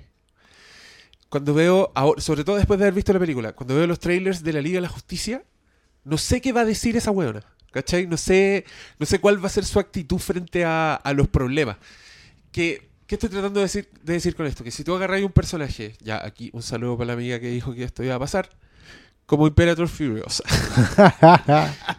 que es un personaje que tú podéis describir completamente. Te tú sabéis cómo va a reaccionar Furiosa en todas partes porque sabéis que la weona es despiadada, que está herida, que tiene odio, que es estratega, que es valiente, que tiene un sueño a la vez. Weón, podríamos estar hablando de Furiosa todo el día. Y que es Ahora culpable y que hablemos tiene de Diana Prince, Prince. Y es como... eh, Diana, no, si lo de Prince no. no. Diana. Diana, ¿cómo, ¿cómo es Diana? Pero es es que que- interesante porque no hay Diana acá como... El punto- No, no, dale, dale. habido. No, es que mm, digamos que cuando salimos de la función, tú me dijiste, puta, me falta eh, la respuesta de por qué esta loca estuvo. Ya. Ya, Esa- digámoslo eso. pero, pero lleguemos con Pero eso claro, al final, porque para eh, mí eso es una, ah, ya. para mí eso es una de las claves de la película.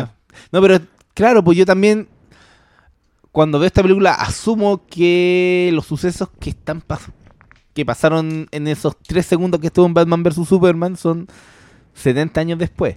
¿Cachai? Entonces, 100 años cien- después. 100 años Son después. 100 años. 100 años después. Entonces el punto es como, ya, claro, esta es como la pi- primera pincelada de un personaje que es como la primera vez que salió de Isla Paraíso y no la estamos viendo completamente desarrollada. Y yo, bajo esa lógica, ¿cachai? Es como, no, si, no distorsionéis tanto la cara, weón. Pero es como, Es así, es pero así. claro, pues yo entiendo que es, que es eso. Pero claro, tú me preguntás, ¿y qué pasó en el, después de...? No tengo la respuesta y solo tengo esta película culiada nos deja el espacio para especular. Ya, es que, mira, yo, eso, yo, como comiquero, yo adoro eso. Yo adoro los puntos en blanco en donde alguien puede ir, o sea, esos espacios en blanco que quedaron temporales en donde alguien puede ir y meter una historia y esa historia te hace sentido hacia el futuro. Eh, pero acá en, eh, en, en Batman vs. Dilo nomás, nomás en Batman tiro, Superman- vamos En Batman vamos. Superman Snyder construye en su mundo, en donde los héroes del mundo no tienen fe en la humanidad en la que debieran tenerlo. ¿Por qué? Porque la humanidad los ha defraudado todos.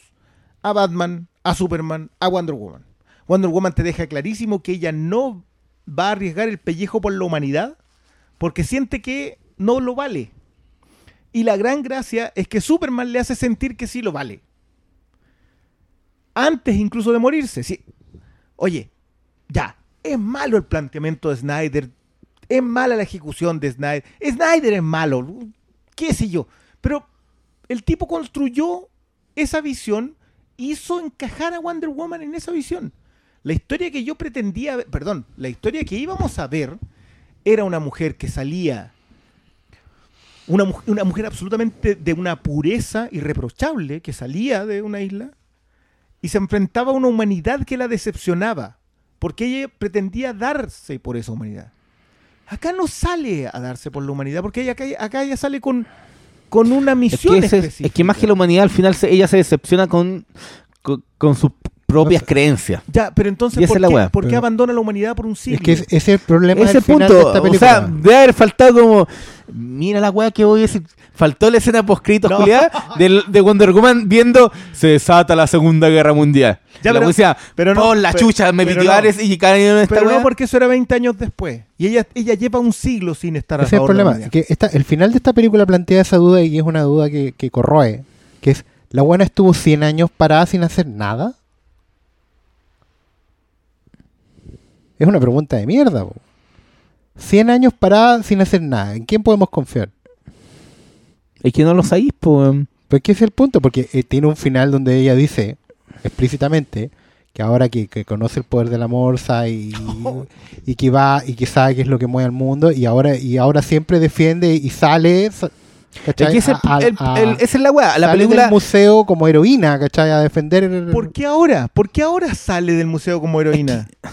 Es que ¿Por, esa qué, es la weá, por qué po. se acuerda de su Pero es que no religión y se No, reinspira? este, le, le falta responder qué weá pasó con Wonder Woman con Segunda Guerra Mundial, Corea, Vietnam. No, es que, es, que a mí, va- es que a mí va más allá del conflicto. Todos esos conflictos vuelven a redefinir la poca fe en la humanidad.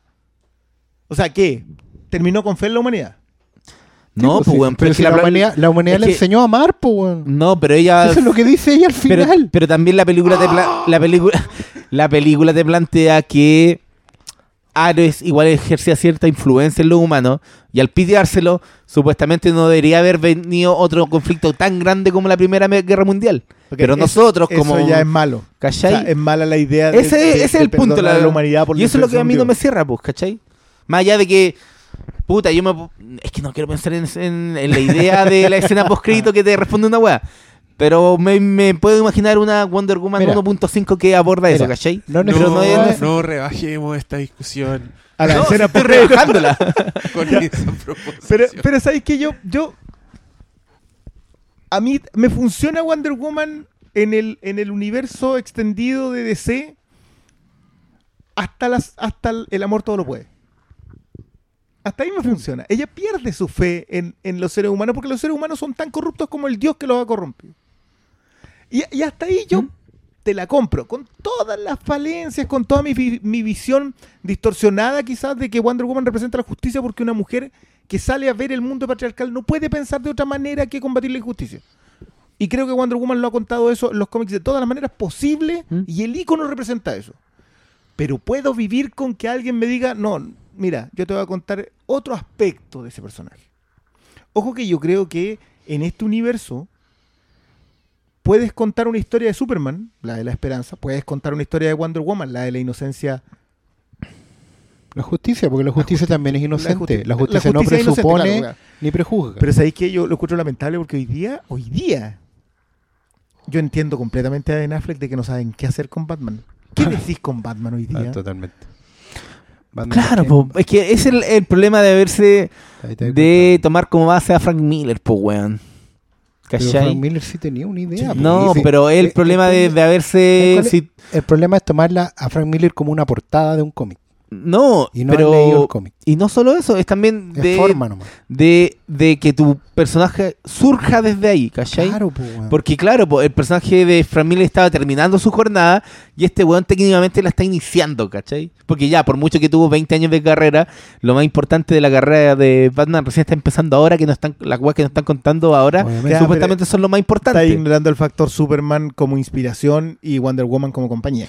Pero Superman inspiración después de una muerte no... Completamente No ganada, No, no, pero es que, mira, uno, yo en la semana leía, me, me pareció una muy buena lectura de Batman Superman que, ok, yo, yo sé que nos van a crucificar, a mí en particular por andar mencionando tonterías, pero me gusta mucho la idea de que, de que Superman sea el alien, Sí. el extranjero que llega a un país y que termina resultando eh, atacado, muerto por los odiosos.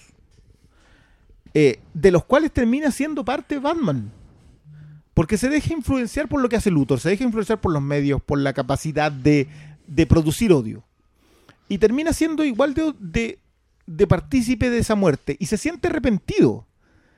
Batman es el que termina reflexionando. Batman representa la parte de la sociedad que mira con vergüenza lo que hizo. El votante de Trump que dice, la El que- cagué. el que, que- ya, ya, mira, ya, aterricémoslo ahí. Vámonos al, al contexto sociopolítico tal cual y aterricémoslo ahí. Y yo lo encuentro súper bueno como reflexión. Independiente que yo sea un fan de Batman, sí encuentro muy buena la idea de que Batman comete errores. Porque lo hace, lo define como humano. Yo Especialmente considerando que los cómics han creado a Batman como, weón, el, el, el que está preparado para todo. Yo me acordaba mucho lo de Wagner, de, de, de Matt Wagner. Que Matt Wagner, a todo esto que es un maestro, yo creo que rara vez se le, se le coloca a esa altura y Matt Sí, Wagner muy- es un gigante. Como dice un amigo mío, muy, considera- muy alabado, poco leído. Poco leí, probablemente. Pero Wagner hace una cosa muy buena con respecto a la Trinidad. A la idea de que Batman, Superman y Wonder Woman son todos... A todos les falta algo que los otros tienen. O sea, dos tienen padres, el otro no. Eh, dos son hombres, la otra es mujer. Dos tienen sus poderes, el otro no. Etcétera, etcétera. Tiene un montón. O sea, de- nombraba, ponte tú, 15 hacia, Sí, sí, hacia la que le. Y tú dices, ya, perfecto. Esa es una idea de Trinidad. La idea de que todos Se apoyan, es una espiral de, de complemento. Y tú miras a estos personajes en Batman Superman, sí estaba la espiral de complemento a nivel físico y a nivel meta. O sea, lo que, lo que hablaba el Diego de qué es este pobre tipo con unas granadas al lado de los dioses. Es la humanidad, es lo que tú tienes que enfrentarte cuando todo es demasiado grande. Y yo sentí que eso de Wonder Woman acá está perdido. Yo no sé quién es Wonder Woman en lo otro. ¿Es un Batman decepcionado de la humanidad? Como Batman está siempre decepcionado de la humanidad porque su origen es de decepción de la humanidad. No la siento en el valor meta y no la siento en su valor iconográfico. O sea, ahí donde. Sí, lo- loco, lo del amor de, ver- de verdad. Y, y yo soy un romántico. Yo vendo los actually de notebook en esta tienda. Lo que queráis. Es que básicamente, incluso aunque estuviéramos de acuerdo con, con que el, el amor romántico es plausible, eh, está en contradicción con, la, con los dos primeros actos de la película. Ella nos va para allá. Mira, eh, hay una cuestión que para mí por lo menos va a ser un poquito inevitable. Y bueno, da lo mismo. O sea, la fuerza- película, pero Mira. la película va para allá, en es que esa es la weá, como que la película va para allá en términos de que eh, Diana se enamora pero de la, de la humanidad, ¿cachai? Como en, en oposición a Ares, que es el dios que la odia. ya, pero, pero justo la humanidad bien. es un hombre, un hombre por sobre el promedio. Sí, pues, es que ese es el punto. Entonces, No, pues. Mira. Si, si- si Chris Pine es el representante de la humanidad, yo no soy humano. po. Mira, Joe Johnston. Joe Quizás. Johnston. Bueno, Oye, y, bueno. Mira, a lo que voy. Mira, Joe Johnston, director de First Avenger, Oh, ya fuimos para allá. es un weón que tiene muchos defectos.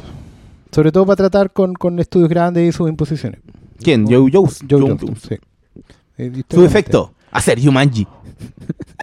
¿cachai? Pero el buen sí tiene oficio. Y hay oficio en la relación de Steve Rogers con la gente Carter, del Capitán América con la gente Carter. Es una, una relación que nunca se concreta, pero tú no ponís nunca en duda que era el amor de su vida. ¿Cachai? Porque en, en, ese, en ese baile de obviedades que puede ser First Avenger, esa weá era muy elegante. La despedida de ellos, que es una cuestión que yo ya empecé a escuchar, ah, el Steve que se muere en el avión, ¿cachai? Eh, la despedida de ellos a través de la radio es una weá que es un, un momento que se, se queda en, los espectadores. De hecho, un gran valor que lo va a reconocer esa película para siempre es que agarró un personaje que no existía, que nadie conocía, y lo hizo muy querido, a niveles que yo no- todavía no comprendo. ¿Te refieres a la, a la gente Carter? Al Capitán América. Ah, ya. ¿cachai?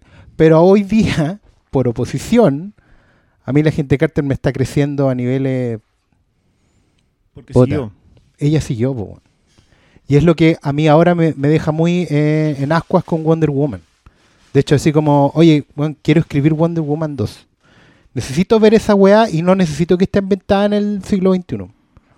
Que estar en el pasado. Necesito saber qué le pasó a ella en 100 años. ¿Mm? ¿Qué hizo?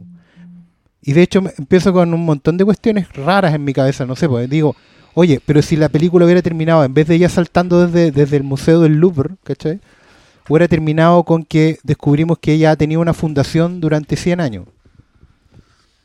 Donde ha trabajado la desde la sombra. Amazonas, Ponte tú, ¿cachai? O qué hubiera pasado si lo que decía más temprano, si ella hubiera, lo lógico hubiera sido que ella hubiera vuelto a Temisira, porque está decepcionada de todo, y se encuentra con algo que la va a llevar a una búsqueda que va a durar un siglo. ¿Cachai? Sí, mira, yo creo que el punto Pero necesito es- que ella haga Sí, algo en este siglo. No, pero lo que estábamos hablando al- antes era como. El, el problema surge entre eh, la consumación del acto que hacen los personajes. Amoroso. No, inclusive podéis darle la, de la lectura de que ella quería probar centella de- después de haber probado casata en, en Temisira todo, toda su vida, ¿cachai? Está bien. Puede tener, Está bien. hecho esa metáfora. puede tener esa lectura, ¿cachai? Aunque no sea. Quería probar el helado de ¿Cachai? palito. Quería, quería probar Sí. otro, quería probar el palo rico después de haber de comido puro crazy. No, qué ordinario. El punto es, es que eso no- igual no se condice con, con, con- Yo creo que el problema es en la, en la secuencia del pre-avión, ¿cachai? Es que ¿Del eso, que, ese co- pre-avión? que una, Antes de que que una cosa... Antes de la sordera. Cuando una cosa sorda y después te la repiten con las cosas que él dice. ¿Sabes que yo Lo que él dice, esa, yo esa cuestión la encontré bien resuelta. O sea, a mí no me gusta lo otro, pero esa, esa no la encontré mal resuelta. ¿En serio? Sí. Es que a mí no me calza mucho con lo, con, con lo No, que fue el molesta- desarrollo. A mí me molesta lo tontera de que el- del. A ti te muestra el, diálogo al final del, del amor. No, No, no, la- el discurso. Yo con el diálogo no, nunca voy a tener problemas. Si es un buen diálogo que tú decís, ya, esto es una construcción romántica que vale la pena. Jamás. Yo soy fanático de Love Actually. Hay diálogo de romance así, pero puro. Si acá mi problema es el discurso de, de- de el amor prevalece sobre la guerra. Amiga, no. No, nunca ha prevalecido. Wonder Woman jamás ha predicado eso. De hecho, Wonder Woman viene de, de sangre, de cuna, con el discurso de la sororidad. Claro. Sí, porque, bueno. Y ella No, tiene la mucho- oportunidad de conocerlo, de ver sororidad entre seres humanos en ese grupo de comandos aulladores de a peso. De ape- ¿cachai? cuenta. Y no lo ve. De hecho, y en ese Pero, sentido, pero el ¿cachai fallo que de la para- película para- igual, igual me gustan más estos comandos que los otros. Ah, pero eso es. Eso es una cuestión de gusto. A mí no me gusta ninguno De los hecho, dos, el problema dos. First Avenger falla en lo mismo, porque también se apura en cerrar ese, ese arco y en pegarse el salto del siglo XXI. Y te ponen el la secuencia con Yo siempre voy a decir que para mí First Avenger se acaba con la secuencia del niñito con el escudo de palo. tú cortáis esa película ahí y se gana todos los premios de aquí al fin del universo. La wea de que resucitó después importa una callampa. Si la wea tenía que haber seguido con, el- contando las historias del weón en el siglo XX. ¿Cachai? Y eso es lo que, lo que tiene que pasar ahora. Si la loca tiene un siglo para atrás. Pero no es un Eh, siglo de inspiración. Ella, no, po, ella- el entonces, ¿qué siglo XX hizo? no inspiró a nadie. Ella debería tener una trilogía donde termine dando No, vuelta no, a ¿sabes todo e Yo- inspirando la Pero es que cuestión. el punto es que estamos creo que- criticando lo que no hemos visto, pues, No, weón. pero, pero es que, el punto- es que es el tema. Sí. Ella no carga con la culpa. Si es, que tu- si es que tuviésemos otra cosa. Si es que ella vuelve a decepcionarse a la humanidad, ella no carga con la culpa. Ella carga con la culpa en, eh, en Batman Superman. Por eso ella va a pelear. Porque sabe que se ha estado ocultando y eso no ha estado bien. Porque, porque entiende también que hay héroes. Sí, es que Diego tiene mucha razón. Si este no es un. que este es un personaje tan por encima. Yo no sé cómo perdió el brazo Furiosa. Yo no sé qué hizo que se siente culpable y decide hacer lo que hace. Yo no sé qué culpas está expiando. Yo no sé cuándo se fue, cómo se fue, cuánto tiempo lleva ahí, cuánto tiempo ha sido chofer. Yo no sé nada de No ella. sabemos por qué le dice Remember Me a Immortal No Joe sabe antes si fue una novia. es que- no, tiene si- no sabe si tuvo hijos, si le Lo- tocó parir. No sabe nada. Y lo que sabes refuerza lo que no sabes. Eh, Eso es justamente lo más maravilloso. Ya. Y Como acá, Remember acá Me, con toda la historia, con to- porque te alcanzan a contar la historia, te la alcanzan a armar. Lo único, mira, yo creo que el personaje mejor construido de, de- de- todo Wonder Woman es Antíope. Antíope es una guerrera que sigue a un líder, a una líder. Ella sigue a Hipólita. Ella es la mejor guerrera que tuvo alguna vez Hipólita. Y esa misma cualidad hace que Hipólita no puede identificar a otra líder en Diana. Porque ella es una líder, no puede identificar a alguien a su, a su- a su igual. En cambio, la, la que la sigue, la soldado, la guerrera, la que es capaz de seguir a un líder, sí puede identificar a otra líder. Por eso se dedica tanto a armar a Diana. Por eso le dice que ella es la asesina de dioses. Por eso la entrena. En cambio, y dura tan poco. Si Antíope, Antíope daba. Tírenme flashback de Antíope. Más adelante, cuando ella está, Déjenla cuando, ir. cuando ella está en los campos de guerra. los- salían los monitos en la, en Sí, lo- claro, porque la pintura está detrás de Hipólita. Porque la sigue. Si, si el- si- miren la sutileza que alcanza a estar construido. Pero tírame un flashback. Tírame cuando Diana está a punto de entrar al campo de batalla. Tírame un flashback de Antíope.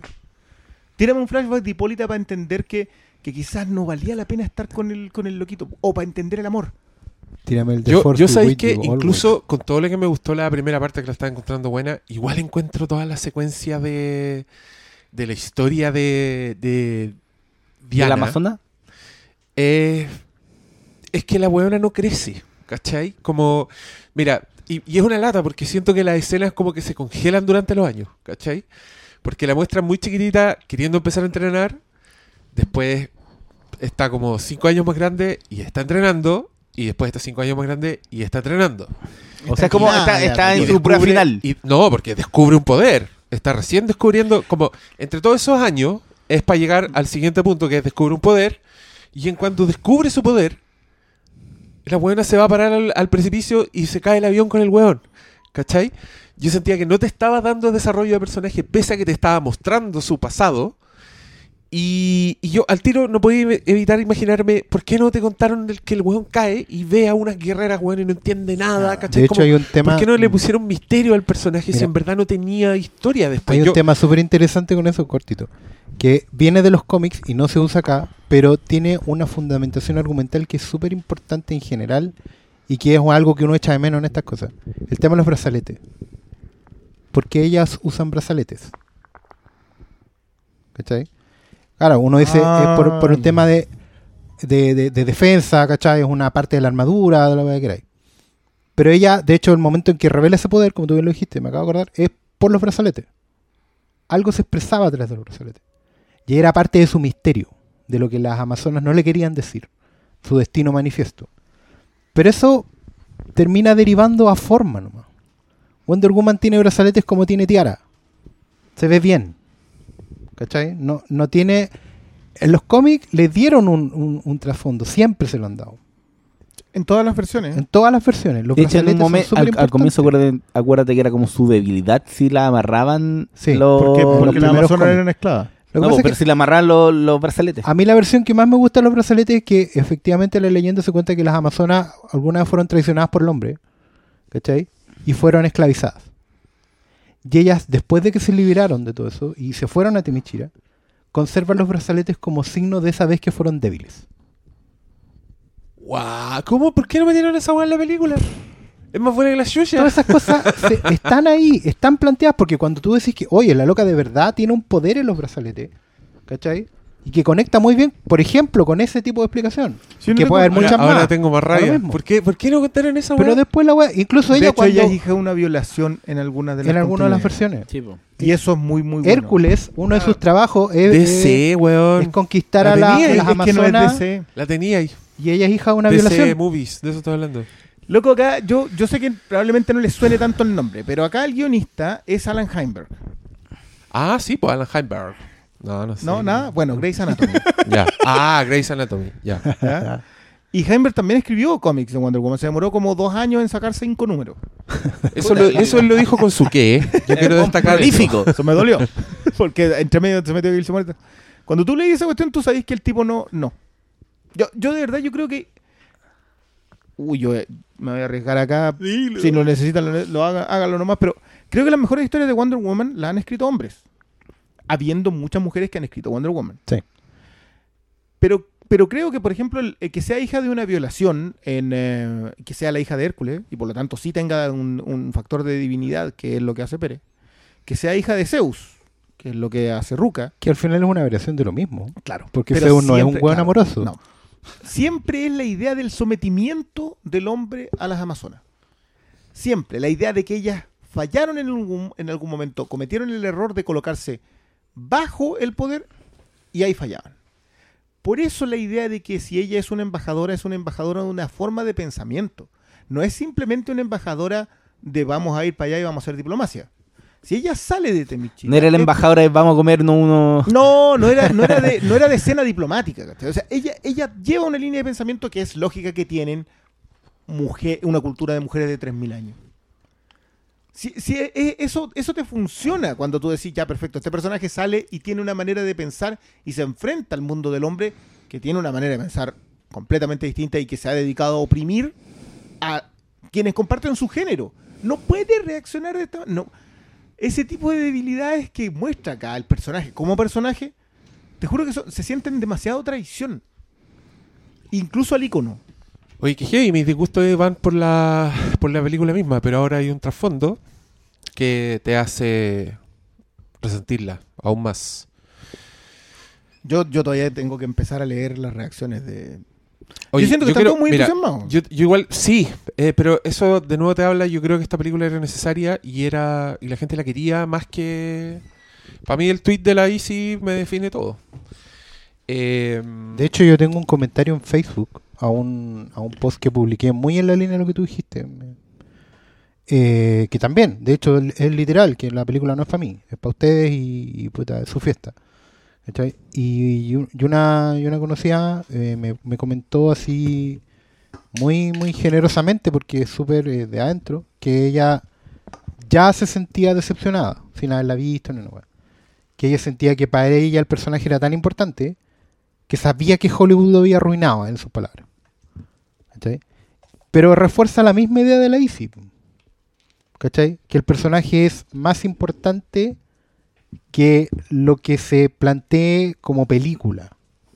¿Cachai? Tiene que ver con un tema de representatividad, de, de visibilización, eh, de ícono. Ya sea por el optimismo rampante o por el pesimismo absoluto. También leí a alguien por ahí que dijo, oye, al final esta película se ve buena, pero va a terminar siendo un, un feminismo disfrazado. ¿Cachai? Eh, todas esas expectativas positivas y negativas, ¿cachai? Eh, justamente eh, son la explicación de lo que estamos diciendo acá. La película es más que para mucha gente, es mucho más. Y, no se puede evitar ese juicio. ¿Sabes qué? Al fin. En realidad habíamos visto alguna película de origen. Ya, saquemos el, el, el- el Superman de Donner. Porque. parece que es imposible ya llegar a esas cotas. Pero ¿qué otra película de origen? Batman Begins no es una gran película. Tampoco Iron Man 1, tampoco First Avenger. Pero. Pero son buenas películas. Pero sí, po. Sí, pero no, funcionan, buenas, funcionan. weón. Mira, no, sí, po, no, no, no, no, Bárbara, no, no lo escucho, weón. ¿qué hay de Blade? A mí, yo tengo. ¿Cómo? No, no, Blade. Blade. ¿Veis una película de Y origen? Iron Sí, Man, pero de origen la weón, película, y Iron Man, digan lo que No, Iron pero Man esa era- weá es la base del imperio Pero- Marvel, weón, y Pero tú esa weá sentís que esta está tan desarmada, o sea, tan tanto menos armada que esas otras. Iron Man yo creo comparte que no. Yo creo, De hecho- que, yo creo que la película no, pero el personaje sí. Ya, ¿y tú pensás que yo le tengo algún cariño al Batman de Nolan en Batman Begins? No Sí, sé, y no sí, sé ese- qué significa eso para lo que yo acabo de decir. Según tú, ya, perfecto. No es- están armadas como película. Yo siento que Wonder Woman está lo suficientemente bien armada como película, tal como lo estaba en Begins y tal como lo estaba Iron Man. No, yo, no, yo ahí no estoy de acuerdo. ¿Tú piensas que Wonder Woman está mucho menos armada que esas otras dos? Sí, solo Ya, por el perfecto. trabajo que hacen con su protagonista. O sea, Tony Stark, digan lo que quieran de la weá, yo puedo describir Claro, a Tony Stark después ¿ya? de ver los 10 minutos. Puedo Y- describir a Wonder Woman después de ver los 10 minutos, es como, mira, es una... Es una niña criada con cuentos de princesa pelear. que no sabe qué diablos quiere en la vida. ¿Cachai? Me cuesta, me cuesta. Entonces, desde ese punto de vista, yo creo que Iron Man se construye sobre Tony Stark. Y yo creo que los de Wonder Woman tenían que hacer lo mismo. Tenían que decir, weón, este es el personaje, es la primera, eh, es icónica, tenemos todo para hacerlo y lo vamos a hacer y no lo hicieron. Eso me pasó Estoy con, completamente de con Sí, Wonder yo- Woman. es que yo siento que esa es la, esa es la otra el- es la otra lectura. Yo no sé si no sé si como construcción de que, de que llegue- a ver, ¿le va a molestar a la gente esta película? No debería. Puta, no sé, weón. No debería, sé. Porque no yo debería. leo solo aplausos, po. Pero, pero incluso en sus defectos no debería. No es una película que ofende, Pau. Que un yo creo que lo- tenemos acá. los problemas tampoco son graves nivel. No. No, Porque, sé. porque po, tienen que ver con despilfarro, Porque con busquemos contradicciones una de origen Oye, pero espérate, mira, hay gente, hay gente Ya, pero no, diciendo- hablemos de Batman Begins. A mí yo la encuentro muy buena, pero yo tengo problemas con su último acto, ¿cachai? Para mí es James Bond con capa, así que no, no, no creo Sí. que Pero es que. No, no, no. No, po. tiene un Q, ¿Qué es eso? tiene un Q, tiene El weón de la tecnología. la- sí. Pero eso no tiene lo tiene un villano no que ocupa que quiere que quiere ocupar un Pero, device para destruir la. Yo creo que eso es más un tema, no es de Batman Begins, es un tema de Nolan. Que siempre quiso dirigir James No, Bond. El, el nolanismo, el- la estructura nolanista, tiene. eh, Ya, pero no podéis decir que es un tema- No podéis No, hablar pero- de una estructura de la lista un weón que hizo memento, pues weón. Pero una, una weá No, que no está, una weá. que está construida como está construida, que está con desorden, que toma weá elementos de año 1, que usa los ninjas, que, que te arma al, al Batman que rompe el, el, Batman cinematográfico que muchos resentíamos, me incluyo, de hacer que el guasón sea el asesino de los papás de Batman, porque desarma un poco el personaje de Batman, creo yo, ese detalle. Entonces, para mí, ya el, el que lo haga un. sea Tom Chill en el callejón y que después el weón él decide ir a echarse a él, a ese weón, y aparece otro mafioso y se lo echa antes, y, cortan para siempre su. la posibilidad de cierre y se transforma ya en un- no en una venganza, sino que en una cruzada. Para mí, eso ya a mí me dice: no, ya, Batman Begins se salva. Yo creo que se les metió Hollywood, les dio miedo esta, esta película porque el tercer acto se siente como, bueno, como película de Michael Bay. Tiene, tiene chistes con un vagabundo que está mirando las explosiones. ¡Oh, la media explosión! Sí, claro. El, el comisionado se sube al tanque, weón. Tiene como Pero- tiene pero chistes. Y ese monorriel culiado que no, no está muy lejos de las No. películas de Joel Schumacher. Sí, la weá, es irregular. Pero, pero no, es sí, buena. sí, el- Pero el está es mejor- bueno. Está mejor Es cocida que esta en bueno. contra tú. Sí. Lo que pasa es que Batman Begins tiene un arco y lo mantiene. Eh, explota al final porque efectivamente, igual que esta, necesita una pelea grande, digamos. Casi un hoyo en el cielo, no lo tiene, pero Anda- anda muy andan para cerquita, cerca. Sí, sí, el él- monorriel es esta va, pero, Es la necesidad bombástica, weón, Pero- la que cagata esta Pero la idea de Batman Begins es una sola, es el huérfano y todas las figuras paternas que lo rodean, incluyendo los fantasmas. incluyendo Raza Azul. Sí, pues, Incluyendo Q. porque es su, es su, es su Alfred, es su como padre sustituto, el fantasma de Ya. su padre Thomas Se y el, y el, y el padre proyectado que es Ra's al Ghul. Bueno, vendidos. Las- les compro eso. En función de eso mismo, ¿no lo tiene Wonder Woman? No, No, pues. porque lo contradice Porque no te arma, no te arma el personaje. Yo pues, no- esperaba no lo una respuesta entendí, positiva. ¿no? era para que quedara claro. Ah, ya. Sí, pues, sí, sí. Yo creo que Este sí. programa es para que otros lo escuchen. Claro. programa. Aquí ya están todos odiando. No, ya no lo saber. No, yo, tiren- Yo el no, único acuerdo soy yo. ¿Eres tú? Dale. No, yo no, el que estaba posteando. Ah. y no, no va a faltar. Pero no sé, bueno, es que para mí las ofensas de esta película no son tan grandes como de otras películas que... Pero no son tan grandes como sus méritos. ¿Tú piensas que los méritos acá No, superan la- largamente no, la lo- ofensa? puta, cuando Wonder Woman está en medio, después de las trincheras y está en medio de la gente y está sonriendo, yo con eso me doy por pagado, ¿cachai? Pero eso es el, es el mono nomás, po. Pero es el mono, Es el la- mono bien hecho. portada, es el- Y no, no es lo que pesa lo suficiente. día. Y Parece que, sí, superhéroes. parece que sí, pero Y en las películas superhéroes siempre está el mono. Wonder Porque- Woman era la película para no hacer esa weá. Claro, pero había que mirar al vecino para tener éxito. po. ¿Tú decís que es una marvelización? Yo no, yo no niego ni confirmo esas declaraciones. Ya, pero las y- mías. yo digo que- no, lo que la no, gente no. quiere escuchar. No, sí, no, eso- por eso es mismo lo que, lo voy es lo que los, los colocolinos versus los de la U quieren escuchar. Aquí no hay- jugando aquí no hay igual A la gente le gusta, le gusta eso. Oye, yo siempre digo lo mismo. ¿Por qué no podemos ser todos amigos? ¿Por qué no? Y obvio, oye, y es obvio que vamos a comparar. Pues si las weas es, es- esta weá es la, es la Coca-Cola y la otra es Pepsi. Pero Lo ya, que, sí, son- lo que sí hay que decir que estos villanos, eh, Maru y Ludendorff, están a la altura de un villano Marvel. Sí, pues. Sí, y ahí hay un detalle que a mí me molesta mucho en las películas, que suele pasar, que hay una, están buscando, cuando están buscando una weá A, y en el camino se topan con una weá B, que es mucho más grande que la weá A, pero la ignoran y siguen porque la trama lo necesita.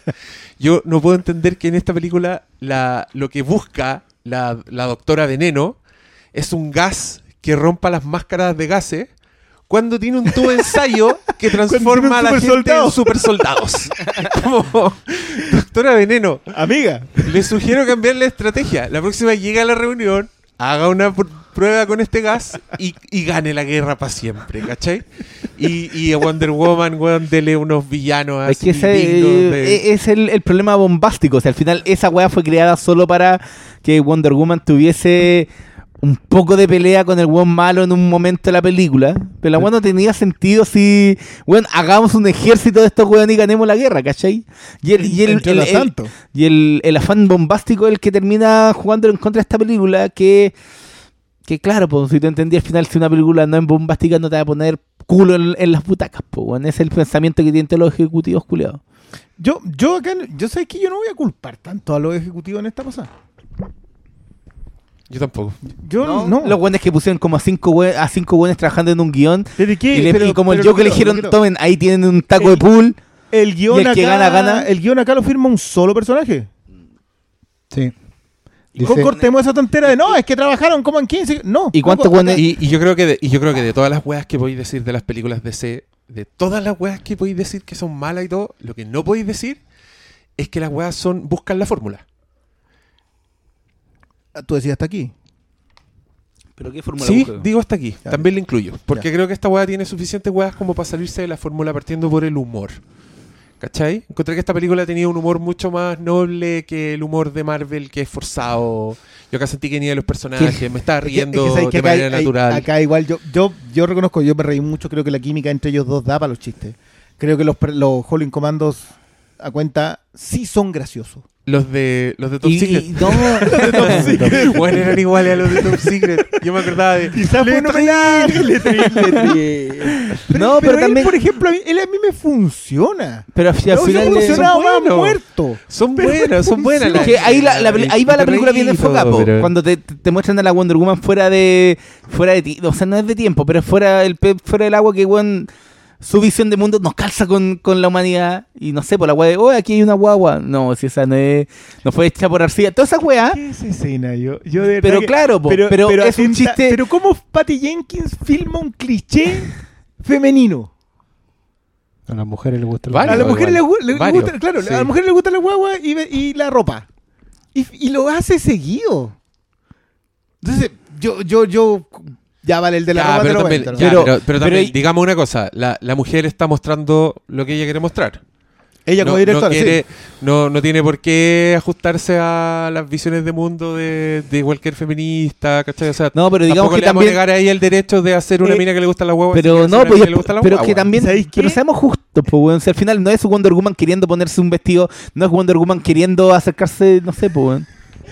Esa, sí, eso es cierto. La Fran acá, Cota, Fran Wonder Woman nunca había visto una guagua. Sí, Esa es la gracia Sí, de la cuestión. No es que sea una guagua porque que tierna, Pero se- es como se siente una así. guagua. ¿Tú sentías así? se ¿Por qué? siente Porque el que grito- le gustó. eh, claro. No, obvio que la vio y dijo que lindo, pero no es como que yo quiero ser mamá, es como que mira esto que del que todo el mundo me ha hablado y que nunca lo había visto. Tenés razón, hay que darle la segunda lectura. Tienes razón. ¿sí? Es verdad, ¿viste? Y aquí en este momento la gente del Filmcast dice, al fin escuchamos a una mujer y no a esos hueones peludos que están hablando pura wea. Mira, yo este, yo he estado en varios, en varios de paneles película, en que podemos este otro dice que estamos todo, que el podcast está pasado a bola. yo resiento mucho eso, yo voy bañadito. Sí, yo estoy Pero, Sí, después de pedalear medio Santiago. pero no, pedaleo medio Santiago ¿Qué, cuando de tu vais- casa. ¿Qué vais con la ducha a dónde? El portátil, la llevo ahí en el casco. En el sillín hay No, una... pero, no, pues, pero a lo que iba yo... en- hacer, un podcast en un departamento con dos hueones que llegan en bicicleta es olor a bola. Eso se los garantizo. No crean lo contrario. Por eso grabamos tan tarde, después de tu... último turno. eh, no, Yo pues, ese día no me tomo la pastilla para la alergia. Bueno, al final lo, lo que estábamos hablando es que, claro, por esos momentos a mí me funciona porque no es Wonder Woman queriendo ponerse el traje, es la imposición de la sociedad a lo que una mujer hace. Ya, vamos, esté muy pilucha, vamos, vamos a ponerte más tapadita, ¿cachai? Y todo eso está bien tratado. Pero termina tapadita, po. Pero está el, está el diálogo de, oye, tenéis que hacerla que se viera menos atractiva, ¿cachai? Ya, pero, Pero, pero le ponen unos lentes, po. pero ese es el la chiste, escena de Clark Kent, pero- esa, pero- esa parte fue. Pero a lo que vamos, Esa es parte que fue- yo no- yo ahí estaba, estaba muy arriba de la película. pero eso es Y una humor, y eso- una weá que me gusta es- mucho es que todos los personajes reaccionan a la belleza de, de Wonder Woman y esa weá me dio mucha risa toda la película. Cuando le ponen lentes y la, y la secretaria dice, ah, claro, con lentes y ahora no es la mujer más hermosa del planeta.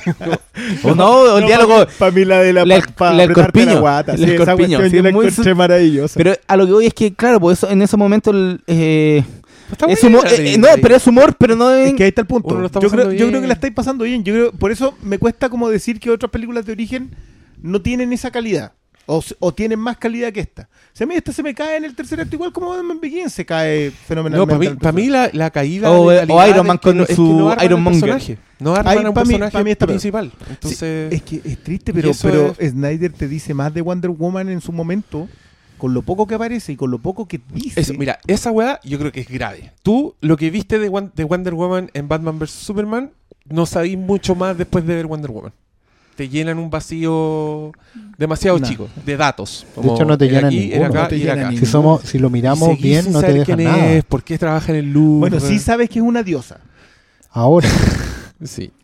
Igual Pero antes- esa antes podría haberlo poco- Solo un presupuesto. poquito telegrafiado de los ¿sí? cinco minutos de película. No, al, al final el punto del, del último acto que ya el- a mí la única weá que me funciona que es como esta idea de que Ares se adueñó del poder de Zeus y claro, pues uno dice le está tirando los Kamehameha a, Wonder Woman, pero claro, ella también eh, es capaz de tener el poder del Dios Supremo porque es la hija de... ¿Cachai? Y como que esa relación, esta revelación está bien armada.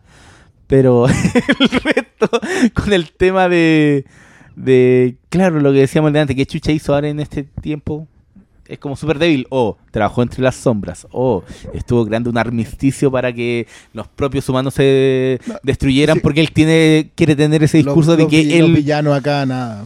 no, incluso Pero el tema, el tema de los dioses me- entre hombres incluso es más complejo hoy en día que hay una serie que se llama American Gods que explora ese concepto.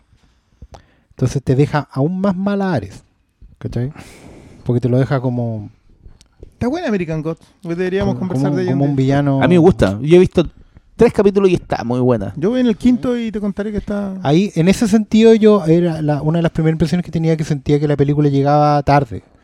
Que, que su, su estructura argumental tiene 10, 15 años. Pero ¿sabéis qué? Yo creo que Wonder Woman y Capitán América siempre han llegado tarde. Sí, pues. De hecho, de Por- es parte de la. Porque vienen literalmente. Son, son- Son, yo- son hombres fuera. Son bueno, yo, seres yo- fuera de tiempo, Yo decía es- eso a propósito de que Wonder Woman es más alienígena Que Superman. Superman. Claro, en este Superman contexto. Fue, sí. fue criado en una granja.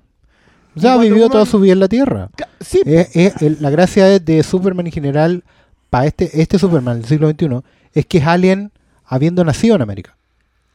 Sí, porque él tiene unos valores que no están, que ya Claro, son es, es- es anticuados. un, es un musulmán americano o es un japonés americano, Eh, eh, ¿cachai? sí, yo, yo diría que incluso el de Snyder apunta más a eso. A ese, a ese lado va, que es el American Alien, que es la idea que han dado dando vuelta a Superman en este siglo. A diferencia del siglo pasado, en que era el Mesías, que llegaba desde la estrella.